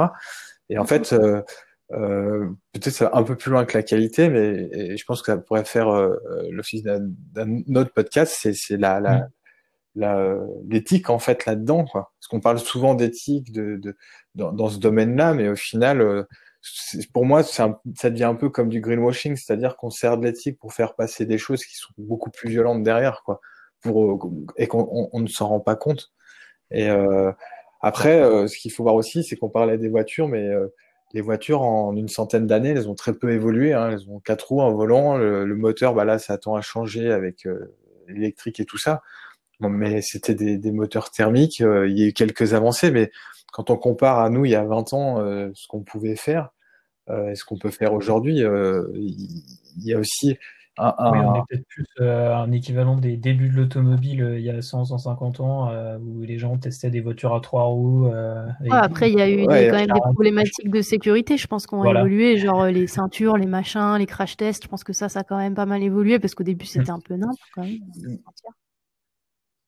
Mais plus, plus justement au niveau des années, je pense c'est dans l'histoire automobile, alors je connais très peu, mais à mon avis, c'est plus sur les années 80. Et donc, du coup, c'est plus sur une deuxième phase de la voiture. C'est-à-dire que une fois que le concept était bien, bien trouvé, que c'était rodé, qu'on faisait déjà des, des, des, monstres en termes de, de puissance et, et, et de vitesse, bah, euh, on s'est posé la question de la sécurité. Mais du coup, c'était bien après la création de, du produit. Et peut-être que nous, du coup, on est sur la phase du web. Où, je trouve que euh, c'est pareil parce qu'en fait, le web, c'était un truc incroyable. Genre, c'était un peu infini. Les gens, ils ont testé tout un tas de trucs. Ils ont fait plein d'expériences. C'était super. Et au début, ils se sont laissés un peu porter. Bah, typiquement, tous les gens qui ont inventé bah, le, le scroll infini, les likes, les choses comme ça. Aujourd'hui, mm. ils le regrettent. Je pense que c'est aujourd'hui qu'ils se demandent, bah, justement, c'est comme l'histoire de Ah, ok, on a, on a inventé une voiture, ça nous fait gagner grave du temps. Par contre, euh, voilà, il y a tant de morts maintenant parce que tout le monde a des accidents. Euh, du coup, euh, qu'est-ce qu'on fait, quoi? Et je pense que c'est un peu ça, c'est que c'était un terrain de jeu infini et il y a eu tout et n'importe quoi. Et du coup, c'est un peu la phase où ça commence à essayer de se réguler. Je sais pas si ça arrivera un jour, mais voilà, on a tout un tas de questions qui sont plus ou moins pertinentes. Mais bah, voilà, les cookies, euh, les Google qui lit tes mails, enfin voilà, toutes les choses comme ça, ça, ça, ça sort que maintenant, alors que ça fait des années. Et je pense que ces questions, elles, elles se posent parce que le web est pas mature, mais un peu plus vieux. Donc, euh, on a commencé à faire un peu n'importe quoi. Et là, on essaye de, de trouver le, bon équilibre, quoi, je pense. Ouais, puis le, web, c'est quand même un domaine qui est énorme, où il y a des possibilités qui sont énormes aussi, et que presque n'importe qui peut. Enfin, aujourd'hui, euh, tu as un ordinateur, tu, tu, peux faire des trucs sur le web. Enfin, pas simplement aller sur le web, mais euh, dire pour faire pour développer des trucs, faire un, site web, etc. Il n'y a pas besoin de grand chose. Faire des voitures ou des avions, etc. C'était quand même moins à la portée de tout le monde. C'est vrai. Donc là, ça fait plein de choses qui se développent, donc ça permet de tester beaucoup de choses et tout ça. Et, euh, et, et bah, euh, en fait, voilà, la question de l'éthique et de la qualité, parce que c'était quand même la question première, c'est qu'au final, tout le monde fait un peu tout et n'importe quoi. La qualité étant un jugement euh, de tout à chacun, au final, euh, comment on peut on peut juger de ça et qui, qu'est-ce qui va le mieux répondre à ça quoi. T'as raison, il y a un peu le côté, euh, tout le côté, euh, je crache pas du tout dessus, hein, mais tout le côté autodidacte en fait. Euh, beaucoup de gens qui apprennent par eux-mêmes et c'est super. Et nous, dans les métiers qu'on fait, de toute façon, on a appris des choses, mais on apprend sans cesse. Mais du coup, c'est vrai que euh, il y aura toujours une course au budget. Je veux dire, il y a toujours des gens qui vont essayer de payer le truc le moins cher. Et, euh, et du coup, les, gens les moins chers, c'est ceux qui ont un peu moins d'expérience ou qui font les trucs un peu plus, euh, on va dire, à l'arrache. et du coup, il y a un peu toute cette, un développement de cette branche de euh, bah, il y a plein, plein, plein de gens sur le marché qui n'ont pas appris forcément euh, les choses de la même manière ou les choses avec le contexte ou qui n'ont pas l'expérience pour se dire bah, ce projet il va mal vieillir ou ce truc-là il va pas marcher dans le temps. Et, et c'est un peu aussi ce côté-là qui est euh, la multiplication des, des possibilités et aussi Mhm. du coup les budgets qui se tirent un peu vers le bas parce que forcément quand tu es freelance, ton client il va toujours questionner ton, enfin il va toujours non, mais il va, il, il peut questionner ton prix, ah bah t'es plus cher que machin ou t'es plus cher que voilà. Euh, et je trouve que c'est quelque chose qui est un- qui est mal intégré euh, cette idée de qualité, c'est parce qu'en fait c'est difficile à À quantifier. démontrer par des chiffres, ouais, à quantifier. C'est super dur de dire bah voilà moi mon moi c'est ok, c'est plus cher, mais c'est parce que je fais attention à ça, ça, ça. Mais derrière, on n'a pas forcément, pas tout le temps, des trucs pour, euh, pour vraiment euh, justifier, quoi. Tout le temps se justifier là-dessus. Oui, parce que il y a aussi le, le principe que vous vous interagissez avec des clients qui Mm. vont potentiellement proposer des produits à des utilisateurs. Et Ouais. parfois, c'est pas l'intérêt du client de que l'expérience soit euh, éthiquement euh, parfaite. Enfin, Mhm. À la base, le client veut peut-être vendre des choses et euh, si, si ça veut dire que il faut mettre une notification à telle heure parce que ça ramène tant de pourcents de clients, enfin, d'utilisateurs qui vont, qui vont venir acheter, ben, il il voit pas, je pense, le mal de le faire aujourd'hui. Au contraire. En C'est ça, ça. du coup, le produit il est de qualité. S'il répond aux besoins de ton utilisateur, ça répond à la définition de qualité. Ouais, c'est vrai qu'il y a un peu un, côté valeur aussi qui est qui est important. Après, enfin, on va pas se mentir. Je veux dire, quand euh, tu, enfin, les utilisateurs, ils sont pas cons, quoi. Je veux dire, à un moment, euh, quand tu te fais bombarder de pubs et de machins et de trucs, ok, des fois, le service que tu utilises, il, veut te vendre quelque chose et voilà, c'est du business. Mais quand t'es harcelé ou quand quand tu vois qu'on essaie de te la mettre à l'envers, euh, tu vas, tu vas finir par te barrer. Donc en fait, c'est aussi quand même dans l'intérêt du, du produit ou du service de, de respecter euh, un minimum, quoi. Pour moi. Après, tu as des domaines. euh, Enfin, moi, j'ai des contacts dans certains domaines. Enfin, le spam, c'est leur façon de communiquer, quoi. hein. Euh, sait pas. Toi, on, on parlait de qualité. Euh, euh, toi qui es plus dans, le- dans une partie peut-être plus graphique que moi. Euh, bah, eux, ils ont, ils ont des, enfin, notamment un pote, ils ont des, visuellement, c'est, ça répond très bien à ce qu'ils veulent euh, transmettre, mais euh, quand tu le vois comme ça, tu dis non, mais en fait, c'est pour et tout. Mais eux, en termes de qualité, c'est c'est parfait parce que ça, ça va impacter les gens qui, sur lesquels ils vont, ils vont communiquer et euh, leur façon de communiquer s'approche plus du spam que, que de la communication traditionnelle. Mais comme dit Damien, en fait, quand on se place de leur côté, eux, ce qui, pour, par exemple, nous, on va se dire, mais c'est en fait ce qu'ils font, c'est pas top. Alors que pour eux, c'est un travail ultra qualitatif parce que ils ils ont de plus en plus de clients, euh, etc., etc. Quoi. Ouais, après, c'est vrai que moi, ça se rapproche un peu de la, de la- de la réflexion sur le luxe. Euh, c'est que c'est vrai que c'est aussi une question de positionnement. euh, Enfin, sais pas comment dire. Peut-être que Mhm. leur, leur stratégie, elle fonctionne, mais je trouve que en termes de positionnement et en termes de ce que tu communiques sur ta marque, c'est pas qualitatif. Peut-être que ça marche, mais pour moi, c'est pas qualitatif dans le sens où, ben, euh, ok, peut-être que euh, tu vas sur ces discounts et tu trouves des trucs pas chers, donc tu les achètes. Je, je trash pas ces discounts, hein, mais parce que ça va être le premier truc qui me vient. Tous les sites un peu euh, discount euh, avec euh, des designs horribles en jaune, rouge, les promos, machin, les trucs qui clignotent. Peut-être que ça va marcher, mais toi, jamais tu te diras, putain, ces discounts, c'est trop bien, j'adore, euh, la marque, elle me parle, tu vois. Enfin, je sais pas comment dire. Moi, il y a quand même un côté euh, qualité euh, aussi dans le positionnement, dans le rapport à ton utilisateur. Après, en effet, euh, Après, le, le de- de positionnement de euh, si, si je peux rajouter un truc, c'est euh, c'est voulu que ce soit bordélique. ouais, Parce qu'ils veulent donner l'impression que tu es tombé sur un site un peu, euh, un peu euh, fait euh, à la maison par euh, Ouais. trois pécaires et qui, donne des... c'est ce que j'allais dire, c'est comme le bon Ça s'est amélioré, mais, euh, mais c'est vrai que, que c'est quand même le bordel. Hein. Oui, oui, non, mais c'est un peu l'objectif. Le Bon Ouais, Coin, ça a été un cas d'école pendant très longtemps en termes de design, etc. Parce que c'était horrible, les couleurs étaient horribles. C'est un peu amélioré, mais parce qu'en fait, euh, c'est exactement ce que tu disais. Damien, en fait, j'allais dire exactement comme toi, le Bon Coin, c'était. Tu dis, mais que- avec tout ce qu'ils font, etc., pourquoi ils gardent ça? Mais parce qu'en fait, si c'était un truc trop propre, ça, ça allait pas. Et euh, à l'époque où je bossais dans les magasins de vélo, euh, du coup, j'avais mis en place une boutique de, de, de, de vélo d'occasion en fait via des annonces sur le Bon Coin, avec euh, accompagné avec les gens du Bon Coin, et ils nous disaient ne mettez pas des photos de qualité ou trop belles.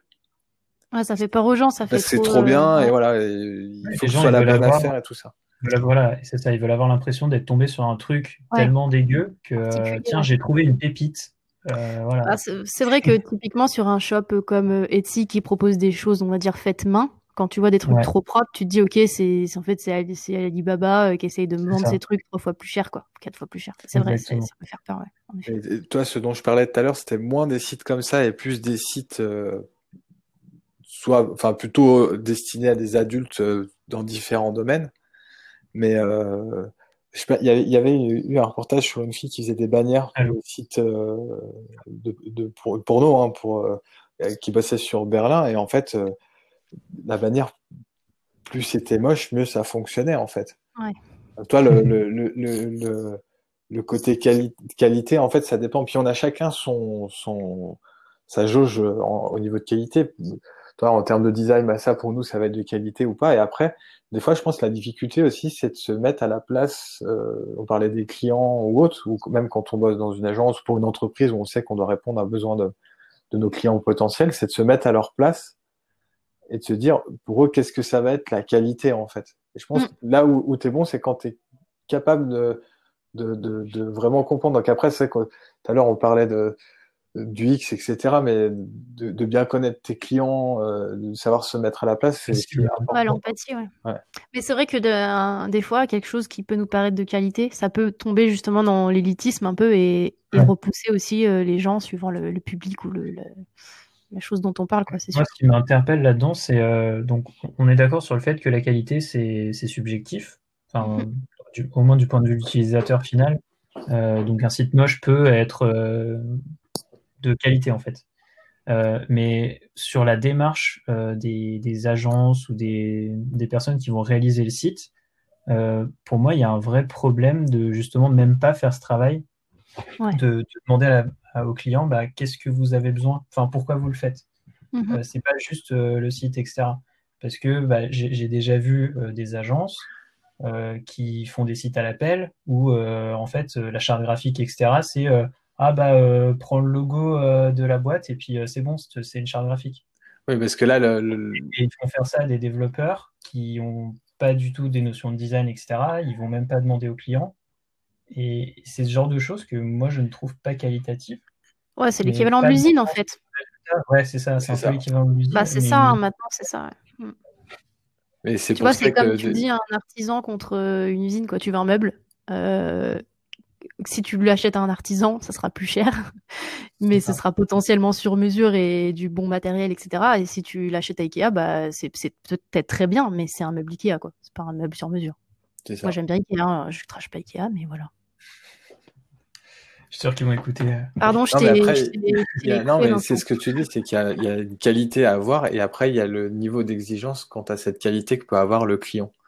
Après, effectivement, euh, on en revient un petit peu à ce qu'on disait au début, ce que tu parlais, par exemple, de certaines agences, c'est que eux, ils sont là. Euh, enfin, moi, je j'ai pas peur de dire, je mâche pas mes mots, mais ils sont là pour faire du fric au final.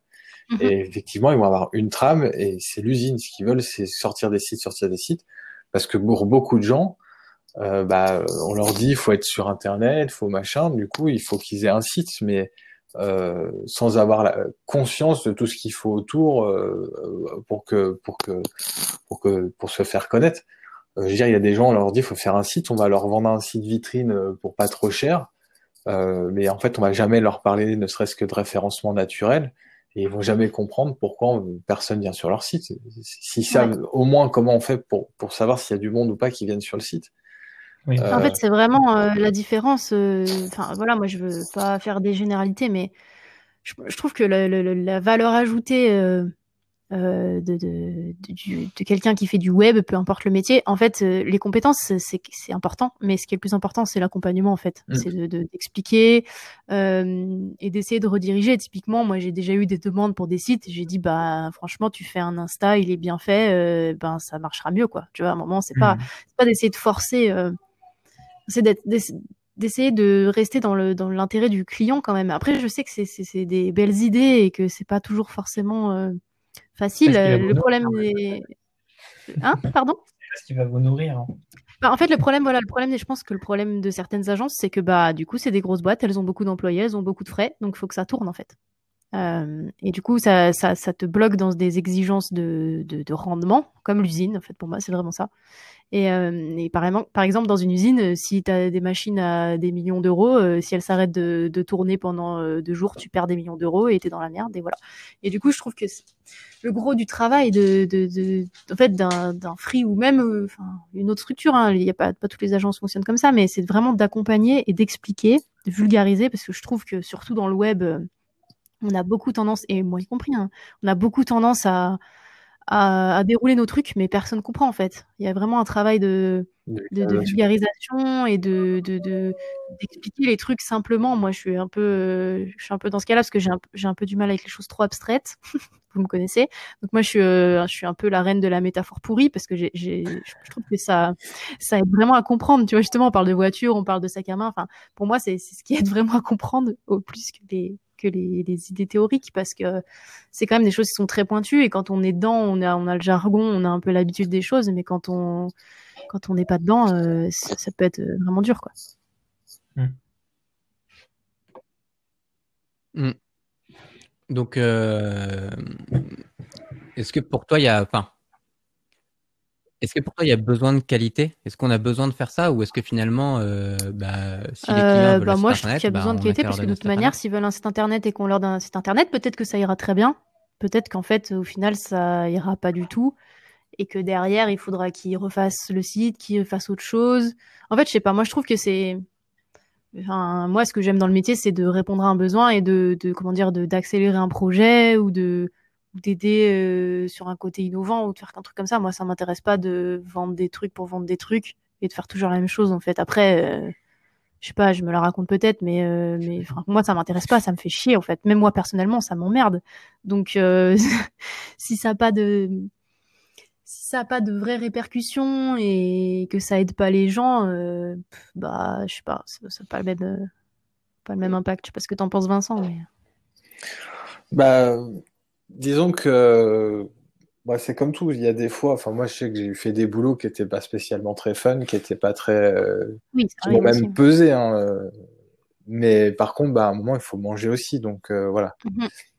Souvent, moi, je sais que les, les, les ces cas-là, c'est des exigences clients et que moi, dans ces cas comme ça, c'est-à-dire que je, il y a toujours une discussion à la base, hein, parce qu'il y a un devis, machin, c'est pas, c'est pas, c'est pas comme un distributeur automatique notre métier. Mais euh, Ouais. euh, moi, dans des cas comme ça, euh, je, dis, je donne bien, je dis voilà, moi ce que vous faites, je pense que ça va pas. euh, vous faites une erreur. Ouais. Euh, il faudrait plus faire comme ça, comme ça, comme ça.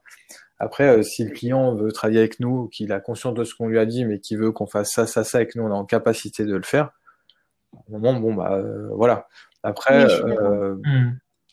Moi, je sais que j'ai eu cette problématique cette année et que ça m'a obligé de remettre pas mal de choses en question euh, jusqu'à maintenant, en fait, euh, dans ma façon de travailler, sur ce que, je voulais faire euh, maintenant et aussi à l'avenir. Euh, des fois, c'est aussi pour nous un mal pour un bien, mais euh, après, euh, je dis pas que, que faut accepter tout boulot, mais c'est vrai que des fois, bah, euh, tant que, euh, moi, je sais que tant que je suis en OK avec moi-même, c'est-à-dire que je leur ai dit ce que je pensais et, et, et que voilà, ça, vous devriez le faire peut-être différemment, etc. Oui, Voilà, après, si les gens sont pas d'accord, il Oui. faut voir quelqu'un Oui, d'autre. hein. c'est leur choix. Oui, oui, oui, je suis d'accord. Je, je suis peut-être un peu trop euh, idéaliste dans ce que je dis, mais euh, en fait, moi, c'est, je pense que c'est quand même, euh, c'est une pensée aussi égoïste parce qu'en fait, moi, un projet, alors, t'as les projets auxquels tu crois moyen ou que voilà, euh, mais en effet, moi, un projet au- auquel je crois pas du tout, auquel euh, j'adhère pas du tout, en fait, euh, pour moi, ça va être une souffrance, ça va être une souffrance. Euh, je le sais. Euh, peu importe que, alors peut-être qu'un jour je serai dans la merde, j'aurai besoin vraiment de voilà de faire ça et je je, je, je crache pas dessus, hein. Euh, mais euh, moi, je sais que c'est mauvais, même si financièrement ça peut m'arranger. C'est mauvais parce qu'en fait, je me mets dans le mal et je me ferme la porte à des trucs qui auraient pu m'intéresser, en fait, tout simplement, et qui auraient pu être alignés et plus intéressants, etc. Après, bien sûr, il y a des. Je trouve que c'est toujours bien. En effet, moi, je, je suis comme toi, Vincent. Je, je donne toujours mon avis. Les clients, ils le suivent, ils le suivent pas, c'est leur problème. moi, je donne toujours mon avis et je dis toujours qu'est-ce que je pense qui serait mieux. Et si je trouve qu'ils font fausse route, après, il y a aussi plusieurs avis. Hein. J'ai pas la science infuse. Donc, euh, s'ils ont envie de, continuer, on continue. Après, là, je te parle des cas. Euh, je te parlais des cas vraiment qui, qui, enfin, où on me demanderait de faire des choses euh, du jour au lendemain, donc mal, typiquement, ou des trucs comme ça que moi vraiment je dis, je dis non généralement. Mais, mais en effet, il y a quand même plusieurs, plusieurs choses à prendre en compte. Mais, mais à la fin de la, à la fin, je trouve qu'à la fin de la journée, faire un truc auquel tu n'adhères pas du tout, ça va te prendre trois fois plus d'énergie. Et du coup, en termes de, de toute manière de rentabilité, c'est pas fou. Quoi. Voilà. C'est clair. C'est un peu métaphysique ce que je dis, mais voilà. Oui. non, mais c'est bien. Euh, je trouve que ça montre assez bien euh, ce, qu'on allait un peu enchaîner euh, là, c'est que on voulait un peu parler de, du lien entre qualité et innovation. Ouais. et rappeler quelques, quelques faits qui sont que quand, on, quand on va lancer et, et, tout miser sur un projet innovant, quand il fail ou quand il, quand il y a un échec, 20 euh, à 40% du, du temps, les raisons viennent de la technologie, alors que 60 mhm. à 80% du temps, ça vient de l'humain par euh, la gestion, le marketing, euh, la manière de gérer la communication, l'organisationnel et la résistance au changement. Et je trouve que depuis le début, au final, on n'a pas beaucoup parlé de technique. On a beaucoup plus parlé au final de, du rapport entre ce que le client veut et ce qu'on va lui délivrer. Et euh, du coup, je trouve que ça, bah, ça reflète pas mal en fait les, les chiffres au final. Euh, j'avais, j'avais une question euh, qui qui est pas trop en rapport avec l'innovation finalement parce que je pense qu'on a quand même assez assez parlé là de, de, tout ce qui était humain etc. Mais est-ce que le, le fait d'être bah, jeune et ou freelance seul, ça vous a déjà fermé des portes par rapport à des agences et ou des personnes euh, plus expertes euh, dans, enfin, considérées comme plus expertes par vos clients ou vos prospects. Euh. Est-ce que ça vous a déjà fermé des portes? Est-ce que vous l'avez déjà su en fait? Euh, Je sais pas. Moi, je vais répondre en premier. Alors, moi, pas énormément, mais je pense que c'est dû au, à la, en fait, à mon positionnement et à la cible que j'ai euh, comme, enfin, comme clientèle, on va dire, c'est-à-dire que moi j'ai un positionnement très, euh, très brut et très authentique et je cible aussi euh, pas mal les entrepreneurs et, et les petites structures. Donc ça a jamais été un problème et ça a été plutôt une force puisqu'on on a vraiment un rapport humain et c'est un peu plus décontracté, on va dire. Mais c'est vrai que j'ai, j'ai répondu à un appel d'offres. enfin, en début d'année, je sais plus, pour une grosse boîte média et j'ai failli passer, mais en effet, du coup, on m'a préféré euh, une agence parce que c'est rassurant, en fait. Surtout, c'est le côté euh, équipe et le côté, euh, voilà, c'est une structure, c'est une boîte. Mhm. si jamais il y a un souci, enfin, je trouve que c'est, il y a, des clients quand même que ça rassure. donc, il y a quand même ce côté-là à, prendre en compte. Je sais pas si toi, Vincent, tu as eu des expériences, mais.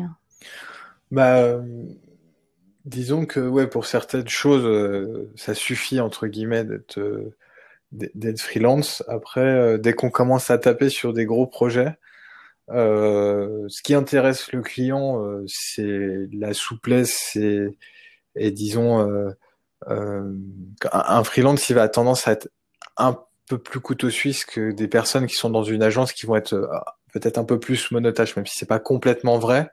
Et ça dépend aussi des agences, comment elles sont faites et du nombre de personnes qu'il y a. Parce qu'une agence d'une personne, ça peut exister aussi. Hein. Euh, mais euh, du coup, voilà, euh, des fois, il, y a le besoin d'être plusieurs. Donc moi, souvent, je mets en avant le réseau, la, capacité de coordination de, avec plusieurs freelances, etc., pour avoir des, des, connaissances et, et, une, et un savoir-faire ultra pertinent, peut-être beaucoup plus que dans une agence, parce qu'en fonction de ce qu'on a, on a entre guillemets euh, une, presque une quantité limitée de freelance disponibles et qui vont être ultra performants sur un domaine. Donc ça, souvent, mhm. ce, qui, ce qui intéresse, à, la, réserve, qui est quelqu'un qui sache gérer la coordination. Par contre, malgré tout, la problématique, c'est ce que tu disais, Lorraine, c'est qu'il y a un moment, quand il y a une société qui a des employés qui doit rendre des comptes, c'est pas pareil que des freelances où on va recevoir une facture là, une facture là, mm-hmm. où il n'y a pas tant, euh, il y, a, moins peut-être cette notion euh, d'obligation. Après, euh, je trouve que ça tend à changer, mais c'est vrai que les gros, les gros devis, donc de quelques dizaines de milliers d'euros, hein, pas, pas, pas, genre du petit site enfin, du petit site entre guillemets, mais du site, voilà, 5, 6 000, voire un peu plus, mais plutôt des devis à au-delà de 20 000 euros. Euh, ça, ça, ça, passe euh, rarement pour cette histoire de, de, de comment de, ouais, de, de, ils sont un peu plus fébriles, on va dire.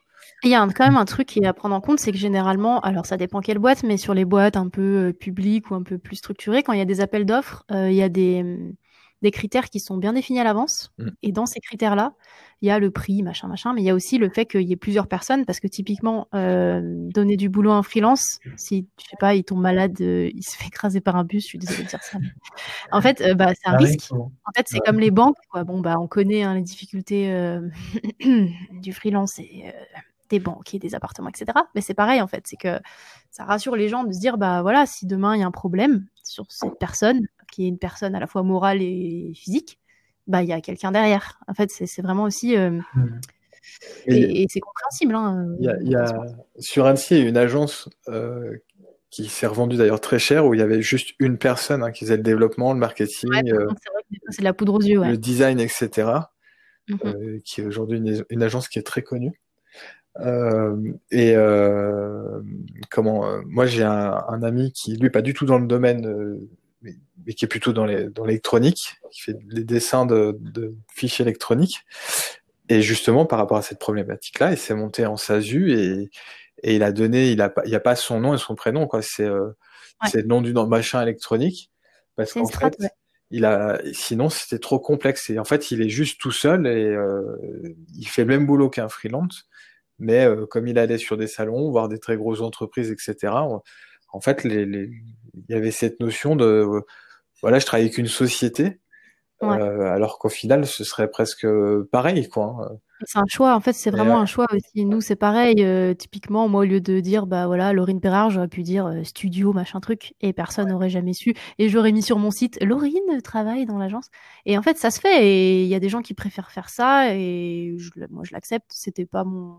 Ça dépend quelle clientèle tu vises. c'est ça, franchement. Et il y a toute une question aussi de il y a des, y a des, gros, euh, des gros clients qui prennent, euh, même les freelances, qui prennent des freelances que dans une certaine base euh, prédéfinie, euh, un pool de freelance. Et il y a mmh. même maintenant des services, on va pas les nommer, mais euh, les services en ligne de, de listing de freelance qui vous disent, ok, ben si vous vous en vous payez ou tel abonnement, ben on pourra vous faire rentrer dans tel pool où, où les, les, gros clients peuvent piocher. En fait, c'est vraiment une histoire de, je sais pas, c'est un peu de la cooptation. Je sais pas comment ça marche, mais euh, il y a vraiment des barrières quand même à ce statut et à ce, fait d'être seul. Euh.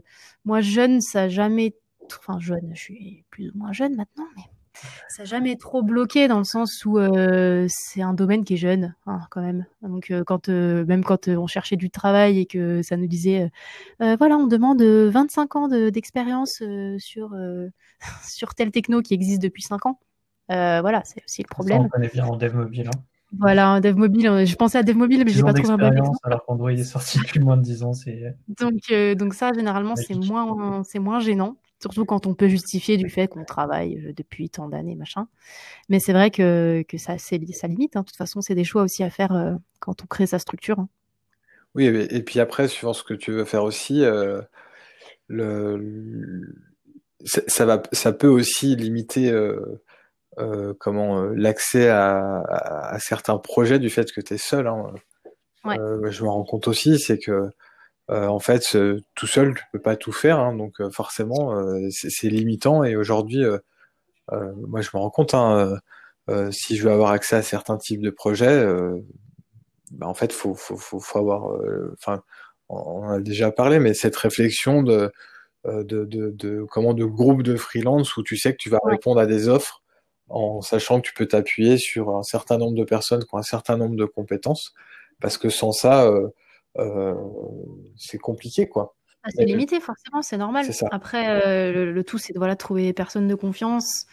on a du réseau, mais c'est vrai que c'est quand même quelque chose de, compliqué de s'engager sur un projet avec quelqu'un d'autre. Donc des fois, ça, souvent, ça se passe bien, mais il y a quand même un réseau à construire là-dessus. Et c'est clair que le client, il est surtout les, les, les, plus grosses structures, elles sont enfin elles sont preneuses de, de, voilà qui est qui, qui un groupe derrière mais qu'ils ont un qu'ils aient un interlocuteur unique et qu'ils aient un peu un groupe d'experts même si j'aime pas ce mot je trouve qu'il est un peu un peu nul mais un groupe de personnes euh, euh, qui, qui fait chacun son chacun son métier mais qui bossent ensemble quoi. Sans avoir à gérer 14 prestataires différents qui se parlent pas quoi. C'est ça. Effectivement je sais pas si on n'a pas trop dévié, mais. Ah, non, mais euh, non, non, c'est très bien.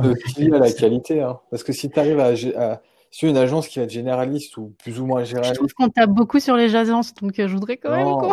Non, mais parce que c'est aussi notre position de, de freelance, mais. Euh, Après, moi, je veux aussi parler d'autres d'autres structures. Je ne sais pas si Laurine, tu as des, tu vois d'autres, bah, c'est pas des concurrents. Si, c'est un peu des concurrents. Ouais, je réfléchis. Parce que c'est vrai ben, que je vois pas vraiment ce qu'il y a d'autre, parce qu'après, il y a agence web, il y a agence mobile, agence marketing. Euh, après, c'est des, euh, des ESN, euh, e je crois maintenant on les appelle comme ça. Ah, je connais pas bien. ESN, mais c'est vrai que ça répond plus à des gros projets, pas forcément dans, dans, dans, ce que vous recherchez vous. Après, euh, avec Damien, je pense qu'on peut parler un peu de peut-être de, de, la formation, du monde de la formation là-dessus. Ouais.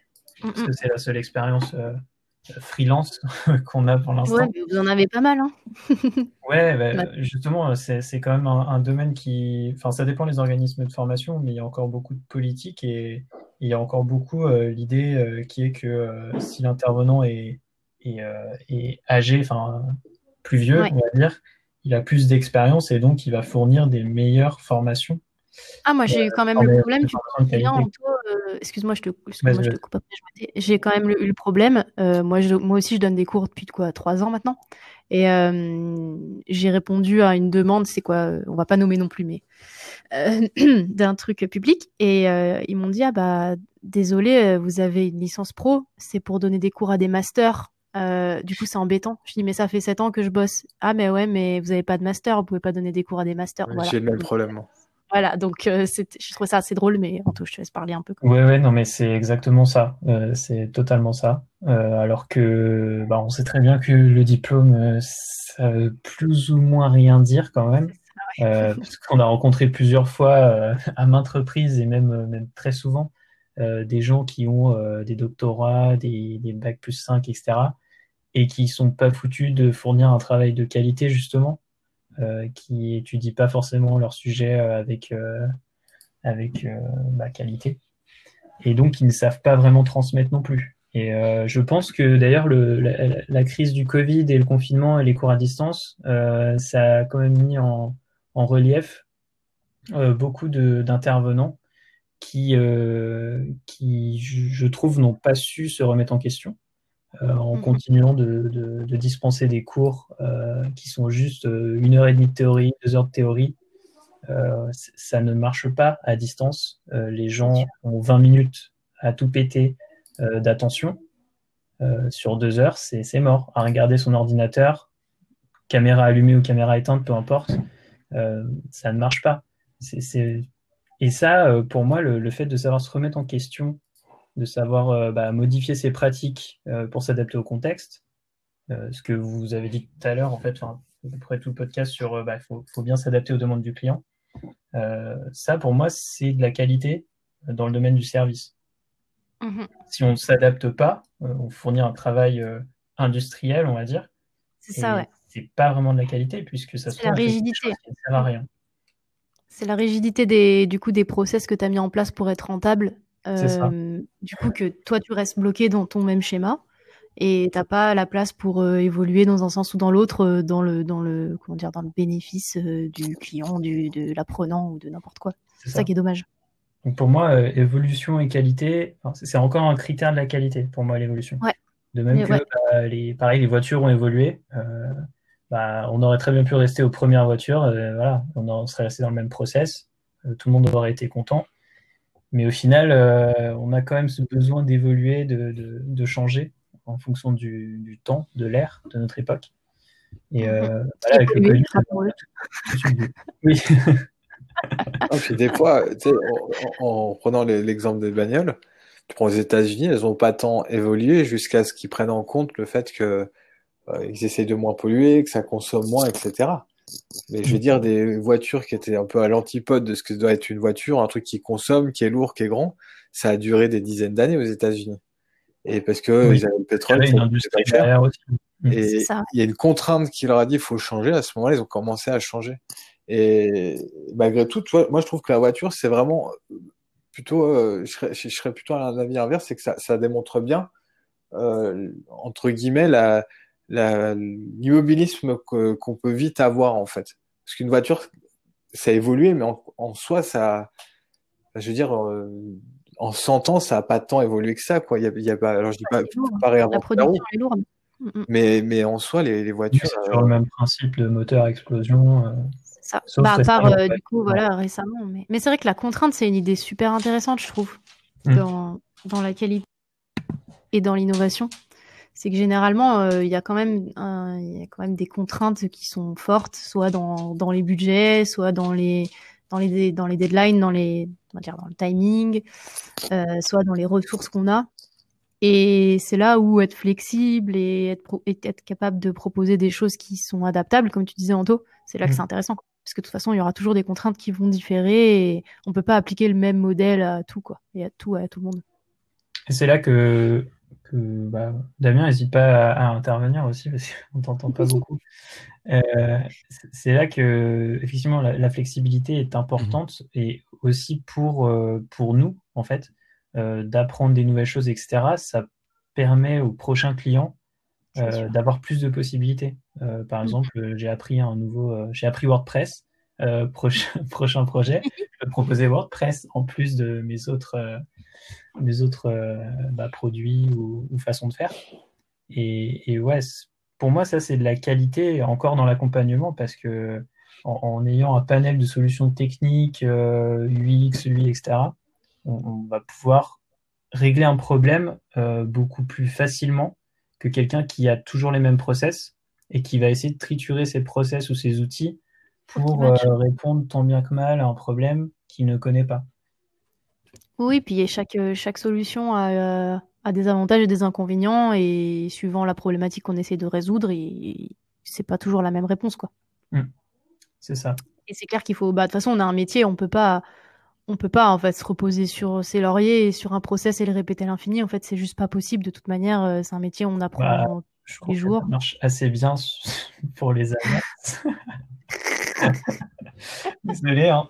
Euh, et les, ESN aussi, euh, qui sont quand même pas des foudres de guerre en termes de changement. C'est quoi le. Ça veut dire quoi ESN déjà? Mais je... Ça me parle pas. Ce... Ah, d'accord, ok. Ouais. ouais, tout ce qui est un peu SS2I, non? Et de services numériques. C'est ça. C'est vraiment le. En, fait, c'est bah, littéralement une SS2I, c'est le nouveau terme. je suis trop à l'ancienne. Je suis vieille, j'ai 28 ans. C'est l'ancienne génération. Grave. Ouais. Pardon, je t'ai coupé. euh, je pense qu'on va pouvoir commencer à tout doucement à conclure. Euh, on a fait un peu le tour, je trouve. Damien, est-ce que tu veux t'exprimer avant qu'il soit trop tard? Avant qu'il soit trop tard. Euh, bah, après, ça dépend sur quoi m'exprimer. Euh, c'est vrai que moi, du coup, j'ai que Ouais, mais bon, c'est déjà un, expérience dans la formation. un bon repère hein, en termes de qualité aussi, justement, et que c'est euh, encore plus flou, je pense, la formation que, le site web, par exemple. Euh, bah, en fait, pas forcément. En gros, euh, j'ai. Ça a été pour moi le seul moyen de, de, de pouvoir en faire. Parce que très vite, on se rend compte que pour pouvoir avoir des, des écoles, euh, enfin, pour pouvoir euh, vendre sa prestation, sa prestation, soit tu vas faire de la politique, soit euh, donc tu vas tu vas connaître le fils du directeur ou tu es en fait le cousin d'une amie, de la tante, des machins. soit tu as un diplôme, tu as un bac plus 32 et quelque chose que je comprends encore pas, mais ça veut dire que tu es compétent et que tu es pédagogue aussi. Forcément, tu es le plus compétent. C'est ça qui est fou. Exactement. Euh, soit, soit tu essayes de justement bah, de, de, faire de la, de la, pédagogie de qualité. Et euh, alors je dis pas que c'est exclusif, mais pour moi en fait euh, c'était juste, j'avais pas le choix. En gros, euh, je suis, je suis, euh, je suis n'importe qui, je suis, Mhm. je suis personne, donc je pouvais pas faire jouer des relations avec qui, qui que ce soit. Euh, je viens d'un monde où à la base euh, j'ai un BEP, donc euh, donc forcément Oui, je pouvais pas forcément non plus vanter d'avoir un bac plus que moi. 28. Et en plus, tu sais déplacer des transpalettes. Et ça, bah, exactement. Mais une partie de mon bac plus 5, euh, je l'ai fait parce que ouais, parce juste je savais que il me fallait un bac plus 5. Enfin, très honnêtement, je, je l'ai même fait pour ça. Il se trouvait Oui. qu'ensuite j'ai eu j'ai trouvé une école qui allait, qui allait me plaire. Mais à la base, je me suis dit, bah, je- il faut que je passe un bac plus 5 Mm. parce que ce que je veux faire, le, le métier ne s'ouvre qu'avec ça. Et euh, bon, bah, finalement, on voit que euh, euh, on, on- avec de la chance, on, on va te, on va te proposer de, de faire un cours. Et puis, si tu le fais bien, si tu le fais de, de façon qualitative, si tu le fais de façon pédagogique, avec des méthodes, avec des process, parce que ça peut se conduire quand même, il y a, il y a quand même des, choses à prendre en compte. C'est pas si subjectif que ça, la qualité, pour moi. Euh, ben, surtout en pédagogie. Euh, et ben, on te remarque, et du coup, c'est euh, là où tu peux essayer de tirer ton épingle du jeu. Et pour moi, ça a été la seule façon, la seule façon de le faire. Donc voilà, pour moi, euh, la qualité, là, elle me sert, elle me sert essentiellement à ça, à essayer de, de prouver ce que, ce que, ce que je vaux entre guillemets, et puis surtout euh, m'éviter des, des, des efforts de, de, de politique, de d'essayer. Je suis très mauvais euh, socialement pour me glisser dans des, Bah, en fait, euh, dans, dans des histoires comme ça et euh, essayer Ah d'être ouais, entre, ça prend, ça prend du temps. cordial, entre, l'hypocrisie. et entre un- passer du temps à essayer de faire de la politique, euh, pareil, je suis comme je suis pas bon du tout. Et, et, euh, apprendre des nouvelles choses, euh, essayer d'améliorer mes, euh, mes, mes compétences, etc. Ben, le choix, il- la question est vite répondue. La question, elle est vite répondue, comme on dirait sur les internets. Ouais, après, c'est là, tu, ce que tu dis, Damien, qui est intéressant, c'est que tu dis du coup que tu essayes un peu de rationaliser les critères de qualité. Enfin, ça se fait bien, euh, on en a déjà parlé dans les formations, tout ça. Enfin, vous avez fait la formation de formateur, etc. Il y a Mm. vraiment des, des critères euh, et, et, et un déroulé, un process bon, qui peut évoluer et tout, mais il y a quand même une grosse base de trucs qui disent bah ça, c'est une formation de qualité parce qu'elle répond à ça, ça, ça, etc. Donc, c'est. En fait, ce qui est intéressant dans, dans cette histoire, c'est que en formation, mais en fait, c'est applicable à tout. euh, Mhm. c'est stupide de s'imposer une obligation de résultat. Parce qu'en fait, on ne le connaît jamais, les résultats. Donc, le- la seule façon de faire de la qualité, c'est de se, se poser des obligations de moyens. Et du coup, d'essayer de, se- de se donner des indicateurs de moyens. C'est-à-dire, bah, est-ce que je me suis donné la possibilité d'arriver à ça, oui ou Mhm. non? Et finalement, c'est juste ça, faire de la qualité en, formation. Est-ce que j'ai donné euh, donc aux stagiaires la possibilité d'apprendre? Est-ce qu'ils étaient tous en situation, en capacité d'apprendre?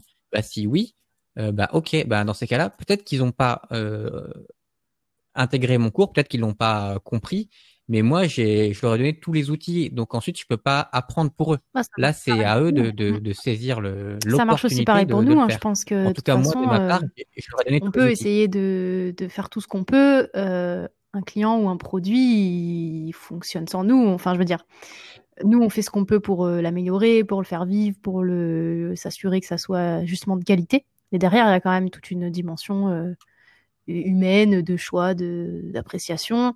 Mm. Et en effet, le, le truc règle de l'art, c'est un peu comme vous. En fait, on préfère, comment dire, on met de l'effort à, à faire le truc, euh, je vais dire avec amour, mais euh, tu vois, voilà, ça, tu tires aussi une, une grosse satisfaction du fait de faire un, du travail bien fait, quoi, du, du beau, du beau travail. Et, euh, et après aussi, il y a une partie qui est je tes mains euh, sur le côté résultat, même si tu as tout fait correctement. euh, voilà, hein, typiquement, moi, je je suis pas une experte SEO et, et je respecte les gens qui font ça, mais euh, il y a beaucoup de d'inconnus quand même euh, dans ce métier-là. C'est-à-dire que tu peux faire tout un tas de bonnes pratiques, mais peut-être que tu n'auras pas le résultat. C'est pas une science exacte, quoi. C'est clair. Après, je pense aller dire à un client, peut-être que je, je, je vais m'engager sur euh, me vous donner les capacités de me donner en même temps, c'est vrai que bah, les, les, clients qui te disent bah voilà, je veux dire, euh, tu peux pas non plus dire bah on va faire on va faire le site et je vous promets qu'il y aura euh, ça ça ça. Je veux dire moment bah il y a tellement de choses qui qui dépendent pas de toi. En effet, si tu as fait un site, il est splendide comme disait Vincent, mais qu'il y a aucun effort marketing pour amener des gens dessus, bah en fait tu peux rien et il y aura pas de résultat et toi tu pourras rien en fait. Bah, c'est euh, Damien, tu disais pour pour la formation, il y a des critères de qualité qui nous permettre de dire qu'on a fait ce qu'on a pu, enfin, on a prouvé qu'on a vraiment tout fait pour, pour que ça marche. Euh, en logiciel, il y a aussi ces critères de qualité, euh, les principes solides en programmation, par exemple, euh, un travail, les, les, les, principes UX, les principes UI, les méthodes, etc. Il y a plein, plein de gens qui ont réfléchi à, à la meilleure façon de faire les choses. Euh, mais effectivement, si, comme tu dis, Laurine, si derrière le client euh, applique mal ou si derrière la stratégie marketing elle est mal foutue ou euh, enfin plein de choses qui peuvent faire foirer le projet. au final, nous, si on se retrouve dans les dans, la partie technique entre guillemets, hein, je considère l'UI et tout ça comme de la technique, on, est responsable de 20 à 40% des fails, mais, mais le reste, c'est vraiment de l'humain. Bah, c'est là où l'accompagnement il est crucial, même si tu peux jamais couvrir toutes les toutes les possibilités. En fait, euh, c'est là où euh, vendre un truc, le livrer et dire euh, merci, ciao, c'est compliqué. Après, bien entendu que quand tu as vendu une prestation, tu vas pas suivre le client pendant dix ans forcément derrière, hein, c'est sûr. Mais au moins expliquer les tenants et les aboutissants, toi l'étendue de voilà, moi je connais pas non plus tout du web marketing et des machins, je, je suis pas une experte, mais essayer déjà de rediriger sur les bonnes pratiques et peut-être les bonnes personnes euh, je trouve ça intéressant. En effet, l'histoire du collectif, parce qu'après, le but non plus, c'est pas de saigner les gens euh, jusqu'à leur dernier euh, sous de budget, mais, mais bon, voilà, c'est essayer d'accompagner quoi le projet. C'est ça. Euh, Damien avait dit un truc et j'ai oublié. Du coup, je vais pas rebondir dessus, mais voilà, peut-être ça reviendra. ça par contre, toi, il y, y, a un truc là-dedans, c'est que toi, on parle des agences, des freelances, des collectifs de freelance du fait de savoir faire ou pas. Euh, c'est aussi lié à la qualité, toi. Nous, on, on, on, comment on défend notre morceau de viande en disant, bah voilà, on a des connaissances peut-être plus précises, ce qui, ce qui peut être appréciable. Mais euh, je pense qu'aussi, c'est, ça, ça, va dépendre du type de client. Un client qui connaît rien, il va pas forcément aller voir un freelance. Il va aller voir peut-être plus une agence, quelque chose qui est plus gros, qui va le rassurer, qui va l'accompagner. Mhm. Et des fois, la difficulté en tant que freelance ou petite entreprise qui démarre, c'est euh, c'est se faire connaître, donc c'est à l'image d'un site, euh, voilà, qui a un référencement, etc., et avoir des choses à lui montrer. Et euh, ou, ou tu vois, là tu, tu disais faire la politique. Le truc, c'est quand tu démarres, bah, faire de la politique, faire du réseautage, quoi. Euh, des fois, c'est un peu la seule chose qui te permet de, de, de, de, de vivre au début, parce que euh, ça peut être des fois compliqué. Il suffit que tu aies bossé sur des projets. Moi, je sais que au début, j'ai bossé sur des projets qui étaient des trucs internes et que tu peux pas mettre en avant, dont tu peux pas parler. Et, euh, et en fait, il y, a, même si tu travailles bien, euh, ben en fait derrière, ça va pas forcément euh, t'ouvrir des portes parce que c'est pas forcément euh, comment euh, tu peux pas forcément montrer en fait les choses. Ouais, mais des fois quand tu peux pas les montrer, t'as quand même il y a quand même tout le côté bouche à oreille quand tu bosses bien, que ça s'est bien passé peut-être que ça reviendra jamais vers toi, mais peut-être que dans cinq ans, moi j'ai déjà eu le, moi j'ai eu des trucs hallucinants, genre vraiment où j'ai eu des contacts de gens que j'ai vus à des salons euh, quand j'étais salarié, tu vois, et que, qui connaissaient rien à ma vie et qui sont revenus vers moi, genre, ah euh, voilà, euh, qu'on parle de ça et tout. Je trouve ça ouf en fait. Le, le, réseau, c'est encore un autre sujet pour faire un podcast dessus. Euh, mais je trouve que oui, t'es, oui, ça, il y a quand même, il faut le faire, hein, tout ce qui est réseau et tout. Mais je trouve qu'il y a quand même aussi plusieurs manières de le faire. Et c'est vrai que je pense que dans la formation, il y a quand même. Euh, euh, Damien, tu parlais d'un peu de. Pas vraiment d'hypocrisie, mais il y a un peu ce côté-là euh, de. Comment dire C'est un peu plus codifié, je trouve. Il y a un peu plus de, de, de choses qui sont hors de tes mains, je trouve, que dans le réseau, dans nos métiers. Je trouve que c'est un peu plus à la cool. si tu fais du bon boulot, si tu as de la chance et que tu as un client qui est, qui est enthousiaste, il peut te recommander à plein d'autres. Euh, mais c'est vrai qu'en effet, le problème des, des, projets qui sont pas encore sortis ou qui sont internes, c'est un, une grosse problématique. J'en ai beaucoup aussi que je peux pas montrer. C'est un peu frustrant. Euh, mais, euh, mais oui, de toute façon, le réseau, la communication, hein, c'est comme tout. Hein. Il, y a, il, y a, toujours, il y a toujours une grosse partie qui est, qui est ça, parce que même si ton service qui est toi-même est très bon, mmh. en effet, si personne ne le connaît, ça ne, ça ne sert à rien et ça ne marchera pas. C'est peut-être aussi euh, ça euh, qu'affectionnent particulièrement euh, les Français, c'est les diplômes, parce que ça, ça rassure sur le fait que la personne sera compétente, même si, voilà, on a déjà dit, ça ne veut pas dire grand-chose, mais, mais c'est c'est un label, voilà. C'est ça, c'est un label. C'est comme, comme, comme, quand tu as affaire à une entreprise avec des gens plutôt qu'à une personne ou un ensemble de personnes qui sont indépendants, bah, quelque part, ça te rassure en fait.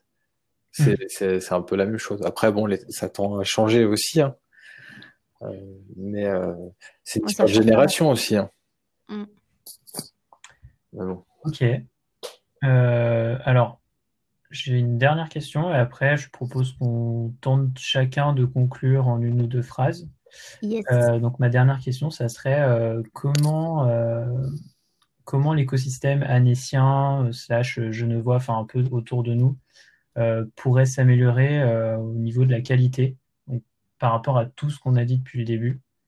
Euh, tous, les, tous les aspects de la qualité, que ce soit technique, que ce soit de l'humain, que ce soit de l'éthique, de l'expérience, etc. c'est une vaste question, mais est-ce que vous aurez des pistes? Moi, je connais très mal. Franchement, je parle de trucs que je connais mal. mais mon premier sentiment, c'est de dire j'ai pas l'impression qu'il y ait énormément de discussions sur le sujet en fait. C'est vraiment ça qui me gêne. Il euh, n'y a pas énormément d'événements, il n'y a pas énormément de choses. Enfin, si je pense qu'à Genève, il y a plus, à Genève, il y a plus de choses. Il y a plus, il y a plus de monde aussi. Mais... En effet. Euh, mais je trouve que que en fait ça manque un peu cette culture euh, en fait la culture un peu numérique c'est un peu nul à dire ça comme ça mais voilà qu'on peut avoir euh, peut-être dans des plus grandes villes comme Lyon ou Paris euh, où il y a beaucoup de choses qui se passent beaucoup de choses qui bougent et en fait, je trouve que, que c'est juste le fait d'en parler et de mettre en avant euh, tel ou tel truc, de, de, faire découvrir tel ou tel truc et de, de discuter autour de ça qui peut euh, faire monter tout le monde. En fait, on a tous des compétences et des, des savoirs qui sont différents et on a toujours à apprendre. Donc, euh, moi, je dirais peut-être ça, mais je parle vraiment euh, de manière très très locale. Après, bon, là, c'est. Ouais, je, je, vois ce que tu veux dire. Euh, ça, ça, me fait penser qu'on avait eu l'idée une fois de de, faire des espèces de, soirées, enfin des after work où on se rassemble tous et puis on présente nos side projects. On, ouais, on voulait faire des reviews, on va faire des, soirées reviews. Voilà, des, des, reviews entre nous. Euh, on se présente, je sais pas, euh, tiens, tu as découvert tel logiciel, trop bien, montre-moi. ça se fait, hein. Ça s'est eu fait. Avec. Bah, euh, Vas-y, ouais. Il y, avait différentes personnes, c'était développeurs des apps, ils appelaient ça, c'était plus sur le côté technique, il y avait des soirées ou genre euh, de discussion où il y en a un qui présentait une techno, etc. Après, il y a huit personnes et euh, moi, pour être allé. Vincent, je pense que c'est vraiment un problème de communication. Ce truc-là, j'en ai jamais entendu parler. Et peut-être que ce truc-là, c'était une idée géniale, mais qu'on a mal communiqué dessus et que personne n'y allait. Moi, je trouve que c'est même pire que ça. J'ai vraiment pas l'impression que les gens euh, dans la région, là, ils aient spécifique, spécifiquement envie de faire, euh, de s'améliorer euh, dans, dans, leur pratique, dans leur process. J'ai vraiment pas cette impression. J'ai plus l'impression que bah déjà il y a beaucoup de, de, gens qui travaillent dans des agences. Enfin, il y a des freelances, mais enfin moi j'entends pas trop parler. Après, je sais pas. nous on en connaît plein, je pense. Ouais, avec... pas Mais plus aussi, ça, moi, ça s'étend jusqu'à Chambé, Grenoble, Lyon. Enfin, après, moi, j'ai un peu un cercle plus euh, qui, qui, déborde un peu de, sens, de ce sens-là. Euh, mais je trouve qu'il n'y a pas d'unité euh, où il y, a peu de choses. je vois des gens qui proposent des choses et c'est cool. Euh, là, en temps de Covid, c'est un peu compliqué aussi de se réunir, voilà. Mais je trouve que ça, moi, je trouve, enfin, ma réponse c'était plutôt que ça manquait un peu de ça, d'échange là-dessus et justement de, il y a un peu trop la peur de, euh, euh on va échanger sur des trucs et les, du coup, les gens ils vont me voler mes, tu vois, ils vont me voler mes idées, ils vont me voler. Effectivement, il n'y a, pas cette culture en fait de, de s'améliorer parce que tu peux pas t'améliorer si tu partages pas aux autres si tu si tu as pas de feedback, c'est juste impossible, ou alors tu vas être limité quoi à un moment. Et il n'y a pas cette culture, et je, je, trouve que les gens, enfin, j'ai presque honte en fait des fois de dire, tiens, euh, je bosse sur des trucs en dehors du boulot, euh, pas, pas dans la boîte où je suis, hein, parce que heureusement on a une équipe euh, qui est un peu comme ça. mais mais j'ai parfois honte de le dire en fait. Ouais, je sais pas, je pense que tu te, tu t'es bloqué dans ce sentiment, je pense. Après, moi, je, je connais pas le, vrai truc des gens, mais dans le coin, mais j'ai pas trop, enfin, j'ai pas l'impression que ça bouge de ouf, mais moi, je me sens pas.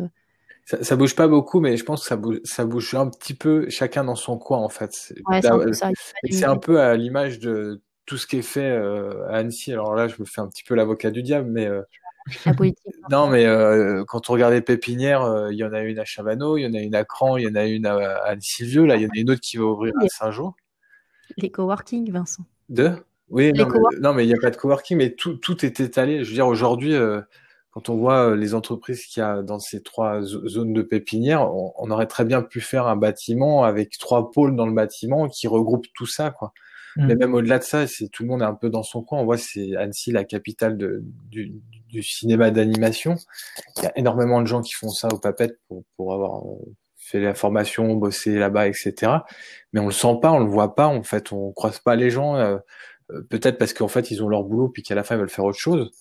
Euh, et après, moi j'ai déjà vu des initiatives chacun dans leur coin, mais c'est pareil. Par exemple au papeterie, dès qu'on veut organiser une masterclass ou quelque chose comme ça, bah, ça devient tout de suite compliqué parce que ça ferme à telle heure, qu'il y a aussi beaucoup de politique, euh, que ce soit au Papette ou ailleurs, hein, qui, qui, qui, est aussi là-dedans, parce qu'on est sur une communauté de communes euh, avec le Grand Annecy, la, la ville d'Annecy, etc. Et je pense que ça aussi, ça ça aide pas non plus là, ce dont je parlais là, les les, les, euh, les développeurs de Savoie où il y avait mmh il y avait Patrick Faramas notamment euh, qui était qui, qui, le faisait, etc. Bah, euh, je crois qu'il y avait avec un des devs de, de, de l'époque de Net Design avant que ça change. Euh, bah, en fait, il, il, trouvait des bureaux dans les entreprises, quoi, parce que parce que c'était complexe d'avoir des lieux pour faire ça, etc. Et, mm. et moi, je me souviens au début de ma formation, j'étais j'étais presque atterré quand je voyais qu'il y avait les gobelins et tout ça à côté, qui est pas euh, ne serait-ce qu'une fois par mois. Euh, il y a un an, il y a, il y a quand même une espèce de petit auditorium et qui est pas une masterclass avec un intervenant, euh, que ce soit sur du technique ou du moins technique d'ailleurs, quoi. Bah, il y a, il y a les trucs, euh, on va dire les thématiques s'y tient, mais c'est plutôt business qu'en fait technique. Et je pense que, enfin, on va, enfin, quand même, l'organisation d'événements, c'est du, c'est un gros boulot en fait. Euh, et je pense qu'il y a quelques personnes qui ont essayé de s'y frotter, mais quand tu fais ça un peu de manière bénévole, en plus de ton taf, euh, voilà, quand t'es free, euh, t'as des horaires déjà un peu, voilà. Si tu vois que ça marche pas ou si te manque des compétences pour faire connaître, voilà, je pense que tu te décourages en fait, mmh. parce que vraiment, c'est beaucoup, beaucoup, beaucoup de travail, quoi. Ouais. Donc en fait, je pense qu'il y a, il y a peut-être un. Après, ouais, c'est peut-être structurer la chose différemment, peut-être en assaut, etc. Parce que, enfin, prend le, cas du Startup Weekend, euh, bon, c'est plus dans le délire euh, business, etc. Mais euh, moi, je l'ai fait quasiment toutes les années à différents postes. Mais franchement, encore cette année, ça, ça bougeait. Il y avait des trucs cool, il y avait des, des projets cool qui sont sortis. En plus, cette année, je pense qu'il y aura beaucoup de participants qui vont concrétiser leur idée de départ. Mais, mais ça fonctionne. Je veux dire, toutes les années, il y a, y a, du monde. Même là, avec le Covid, euh, c'était full, quoi. Donc, euh, après, peut-être, ouais, comme tu dis, peut-être une problématique de, de, de, structuration et un niveau de qualité à, dans cette organisation à peut-être euh, mettre en place pour avoir un niveau de qualité technique dans notre métier qui, qui évolue dans notre localité. Non, c'était pas je pense que c'est dur en fait parce que en fait c'est facile de s'en plaindre mais c'est encore plus difficile de, de le changer, de le porter en fait. Oui, non, mais là, c'est euh, surtout mettre le doigt sur euh, quelque chose que qu'on trouve problématique. Effectivement. Ouais, ouais, Après, non, mais il y a beaucoup de trucs à faire et en effet, comme, comme tu disais tout à l'heure, moi j'ai pensé un moment à essayer de d'impulser euh, ce genre mmh. de choses dans le bâtiment, des papeteries en tout cas. Mais c'est vrai que bah voilà, bon après c'est que 18 projets, 18 projets, 19 ça passe pas. Donc il faut faire des choix. Mais en effet, quand, surtout quand tu es seul, euh, porter tout ça c'est lourd. Donc c'est vrai qu'il faudrait peut-être en discuter euh, sur le territoire et voir qui serait chaud, de faire quoi, mais d'arriver à faire quelque chose de, euh, de, de, fluide, quoi, de pas trop. On va avoir un peu de temps avec Damien bientôt, peut-être. Ah, excellent. vous savez où je bosse, ce sera pas loin normalement. Euh, Damien, toi, ton, ton ressenti là-dessus Et après, on passe à la conclusion, je pense. Yes. Mmh. Bah, en vrai, non. Enfin, tout a été un peu dit euh, sur Annecy. Je pense qu'il y a quand même une, une bonne volonté générale. Après, euh, comme toute bonne volonté, il faut que, il faut que ça soit suivi. les gens, ils m'ont l'air réceptifs quand on leur parle de ça. Est-ce que euh, être réceptif, c'est aussi mettre la main au portefeuille pour euh, suivre ses convictions, c'est différent euh, parce qu'il faut oublier que le but, c'est aussi de pouvoir en vivre. Et on a beau avoir des idéaux, si on peut pas en vivre, ben, ça peut être un peu compliqué. Mais, mais de façon générale, je pense que c'est quand même bien accepté, qu'il y a moyen de faire quelque chose. Et je rejoins un peu tout le monde en disant que ça manque sûrement de d'initiatives, mais en fait pas forcément d'initiatives, peut-être juste d'envie, parce que des initiatives, il y en a, eu, mais j'ai pas l'impression que ça pas de communication pour faire des synergies, parce qu'en fait, quand tu es tout seul ou quand tu es deux sur un projet, euh, si t'entends pas des gens qui sont chauds, ou enfin tu vois, si tu te mets pas à plusieurs, je pense que ça devient vite euh, des grosses montagnes. Quoi. Un peu plus de structuration, comme tu dis, euh, à se mettre en place pour que quand il y en a un qui a un peu moins la motive, l'autre puisse reprendre, qu'il peut y avoir différentes compétences, etc. Et aujourd'hui, les initiatives qu'il y a eu, c'est, c'est plus des trucs perso et pas vraiment structurés. Ça, ça, ça joue sûrement euh, euh, aussi là-dessus. Hein. Hmm. Euh, moi, je pense à, à vous entendre. Euh, j'ai l'impression que c'est plus un, un, tout qui manque euh, parce que il faut que si on fasse des événements, bah, ça, c'est con, mais que les gens, ça leur sert. Les, bah oui. viennent, les développeurs, les graphistes, peu importe, même des gens qui sont pas techniques, euh, faut que ça leur serve.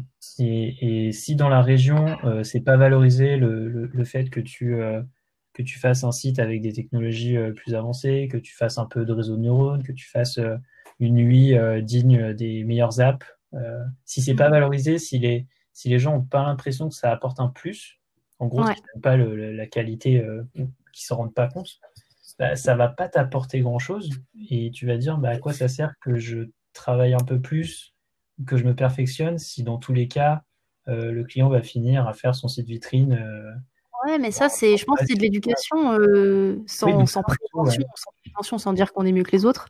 Je pense que c'est aussi, euh, justement, c'est vraiment dans.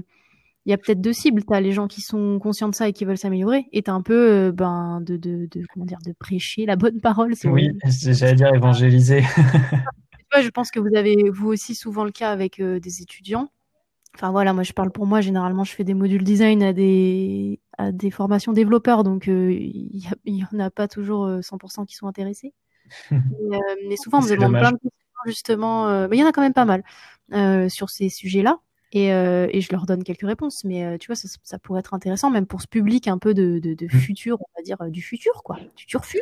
Les jeunes, qui sont pas forcément jeunes, mais les, de, de peut-être essayer de mettre dans la boucle un max de gens, et même des gens qui sont pas dans le métier, mais qui sont curieux, tu vois, justement, moi, j'ai beaucoup de clients qui sont pas du tout du métier, pas du tout du numérique même, mais en fait, ils sont vachement intéressés par ça, qui sont assez débrouillards, et je pense que même de, de faire un peu des trucs de, mmh. de découverte de, des principes de base, de ça, de ça, de parler de quelques technos, mais de manière simple, ça peut être vraiment intéressant. Enfin, c'est mon point de vue. Il y a, il y a, a peut-être, euh, moi je pense qu'il y a, ce qui joue aussi, c'est qu'il y a peut-être un manque d'émulsion que tu peux retrouver à Lyon ouais. ou à Paris parce qu'il y a beaucoup d'entreprises. Euh, L'émulsion. Oui, c'est ça. Non, mais euh, un, le patron d'une entreprise dans laquelle j'ai travaillé il y a quelques temps euh, m'avait dit que c'est vrai que de toute façon, euh, il n'y a pas assez d'entreprises dans, dans, ces blocs pour que cette émulsion et que la, la mayonnaise prenne en fait euh, pour que la dynamique rentre. Et en fait, bah, quand tu vois, euh, bon, le plus bel exemple, euh, ça reste, je pense, la station F à Paris, mais il y a tellement de choses qui se passent, tellement de choses tout le temps, des, des entreprises aussi qui peuvent faire rêver certaines, certains eh ben en fait ça crée une dynamique, une motivation, etc. Alors après elle a aussi ses travers, hein, mais ça c'est pareil. Ouais, mais après euh, on est on est en 2020, il y a le Covid, tout le monde est sur euh, l'internet mondial. Est-ce que euh, on peut pas lancer des trucs en local, mais qui sont ouverts à plus de gens? Tu vois, je veux dire. Ça, je suis faut, complètement euh, d'accord. Et après, c'est, je trouve que c'est quand même sympa d'avoir. Moi, j'aime bien le côté événement où tu rencontres les gens. C'est quand même plus sympa que d'être tout seul derrière son je, PC. Je, mais euh... je suis désolé de vous couper un peu, mais ça fait quasi deux heures. Donc, euh, oui, oui. je pense qu'on va conclure. Euh, je vous propose une phrase euh, pour, pour tenter de conclure ce, ce, petit débat, ce, ce, petit podcast. Qui est, qui est chaud pour commencer On va réveiller Damien, faites attention. Damien. Bon, allez, ouais. Oh non, non, mais pas de souci. Euh, en gros, pour résumer, je dirais que on, est tous plus ou moins convaincus que de faire de la qualité, c'est quelque chose qui est nécessaire. Après, on se rend bien compte que bah, peut-être que les gens sont pas forcément. Enfin, que c'est pas forcément la volonté de tout le monde de vouloir faire de la qualité. Il faut, je pense, accepter ça aussi. Il y a, il y a des fois où, euh, bah, finalement, euh, bah, c'est la vie, quoi. Il y a, il y a des choses qui sont, qui sont mal faites et il faut accepter le fait que tout le monde ne cherche pas à aller au mieux. Et il faut, faut pas juger. Enfin, j'ai l'impression que sinon, ça fait un peu nous des, des gens super condescendants qui disent ouais, non, mais la qualité, c'est ce qu'il y a de mieux et tout. En fait, c'est pas. Hein. Non, mais vraiment. Enfin, je pense qu'il y, y, a un marché pour tout le monde là-dessus. Donc, euh, faut aussi essayer de se dire que c'est pas le saint graal. Euh, et que globalement, si euh, pour nous, la qualité, c'est surtout un moyen de, de, de travailler. Euh, ça, il y a un côté un peu égoïste où c'est un moyen de travailler dans un domaine qui nous plaît et dans quelque chose qui nous motive. C'est aussi pour ça qu'on essaye de prêcher cette qualité. Et que euh, il y a sûrement moyen de faire quelque chose de bien, mais qui il manque encore euh, d'événements ou d'émulsions, comme disait Grave, Vincent. je suis d'accord. Bah, je vais prendre la que- suite du coup. Pour euh, entraîner euh, plus de En effet, moi je trouve que, que, que la qualité, euh, pour moi, c'est vraiment. Ouais, c'est, je pense que c'est un truc quand même assez égoïste qui est un peu, en fait, moi je veux faire un boulot qui me plaît et qui me challenge et qui correspond à mes valeurs. Et donc j'ai envie de faire de la qualité. En fait, c'est vraiment tout simplement ça. Alors après, il y a bien sûr il y a le côté qui est associé qui est que moi j'ai envie d'aider les gens, même si enfin, c'est un peu nul les gens qui disent ça, mais voilà, j'ai envie de, de- d'apporter de la valeur aux gens en fait. Voilà. Moi, je je, m'épanouis pas dans un métier où je suis un maillon d'une chaîne et où je vais servir à rien euh, et où je sais pas pourquoi je le fais. Donc ça marche peut-être pas toujours, j'en sais rien, mais j'essaye à chaque fois de de- d'apporter de, la valeur aux gens, toute la valeur que je peux leur apporter, qui est limitée à un certain domaine, forcément, plusieurs, mais voilà. Euh, donc pour moi, la qualité, c'est ça, c'est de d'essayer d'améliorer et de booster euh, quelque chose qui est euh, qui est lancé en lancement euh, et d'essayer de, de faire une différence, même à une petite échelle et même si on sauve pas les phoques euh, de la banquise. Voilà. Euh, bah, allez, j'enchaîne. Euh, moi, au contraire, je trouve que c'est l'inverse de l'égoïsme, euh, d'aimer faire la qualité et d'aimer s'améliorer. Parce que si on le fait pas, l'humanité avance pas. Donc, ça fait un peu euh, discours gigantesque, genre euh, si, si je m'entraîne à faire des apps mobiles euh, de qualité, euh, je vais changer le monde. Euh, J'adore. mais, Faire mais de je ce le monde un monde meilleur. Je le vois un peu comme Une ça. à la fois. C'est ça. Je le vois un peu comme ça. Je me dis qu'il n'y a que les gens qui vont aller assez loin dans un domaine qui vont pouvoir le faire évoluer. Et, euh, et peu importe le domaine, hein, pas forcément le numérique. Mais Mhm. il n'y a que comme ça qu'on fait progresser les, bah, les différents domaines, en fait, et qu'on fait progresser euh, l'humanité en général. Ça fait gigantesque. Mais bref, euh, voilà. C'est Ouais. comme ça que je le vois. Vincent, c'est à toi. Euh, moi, j'aurais un point de vue un peu différent dans le sens où, pour moi, la qualité, c'est, un niveau d'exigence que tout à chacun peut se mettre. Du coup, comme c'est un, jugement ou un, ressenti, c'est quelque chose qui va être différent en, fonction des personnes. Et euh, je dirais que nous, dans notre métier, euh, les clients ou les personnes avec qui on va travailler vont avoir un certain niveau d'exigence vis-à-vis de leur qualité de travail. Et euh, je pense que si des fois on se rend compte que qu'on peut améliorer les choses, c'est là où il faut essayer de pousser les gens à, à élever un petit peu leur euh, ce, ce, ce, niveau de qualité là. Et après, euh, pour terminer, je dirais que moi, par rapport à notamment mes expériences de cette année, je pense qu'après, si tu as une qualité dans le travail ou dans, dans ce que tu veux sortir, euh, il faut, faut s'établir des règles et s'y tenir euh, un minimum. Quoi. Yes. Ok, c'est beau. C'est beau. Et ben voilà, si personne n'a d'autres choses à rajouter, je pense qu'on peut terminer là-dessus. Je pense qu'on est bien. Dans le timing. Ouais, dans le timing, c'est un peu, un peu long, mais bon, ça va. Yes, Et ben bah voilà. Et voilà, c'est déjà la fin de l'épisode. Enfin, je plaisante, ça fait quasiment deux heures qu'on parle. Un grand merci d'avoir écouté jusque-là. Alors, c'était un tout premier essai pour nous et on a déjà relevé plein de choses pour améliorer l'expérience d'écoute. Mais si vous avez d'autres feedbacks constructifs, ça nous serait très précieux. Pourquoi ce podcast? En fait, on voulait faire quelque chose qui nous ressemble parce qu'on se retrouve pas forcément dans ce qui existe. On voulait euh, avoir l'opportunité de parler tous ensemble de ces sujets sur lesquels on a souvent échangé. Le but aussi, c'est d'aller dans le concret, dans le pratique, au fur et à mesure et de proposer des solutions plutôt que de se plaindre. On espère que cette discussion aura pu vous apprendre des choses, vous inspirer sur le concept de la qualité dans le numérique, ou tout simplement mettre certaines choses en perspective. En tout cas, nous, ça nous a fait du bien d'y réfléchir et d'en parler. Par contre, un de nos objectifs, c'est vraiment de vous impliquer le plus possible. Donc n'hésitez pas à nous envoyer des messages sur nos comptes LinkedIn qui sont dans la description. On sera vraiment heureux d'entendre vos feedbacks, vos propositions de sujets, et peut-être qu'un jour on se retrouvera ensemble autour d'une table pour en discuter. Et on aimerait vraiment savoir aussi quelles sont vos habitudes dans le podcast? Est-ce que vous les écoutez plutôt le matin, le midi ou l'après-midi? Quel jour? Quel format vous plaise? Quelle durée? Pour s'adapter. Sinon, on a encore tout un tas d'idées de sujets abordés ensemble qu'on trouve pas forcément ailleurs. Et on a aussi hâte de pouvoir se retrouver dans la vraie vie autour de notre tube pour discuter en face à face. Et on espère que vous serez là avec nous.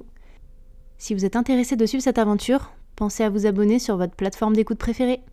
Et d'ici là, bonne journée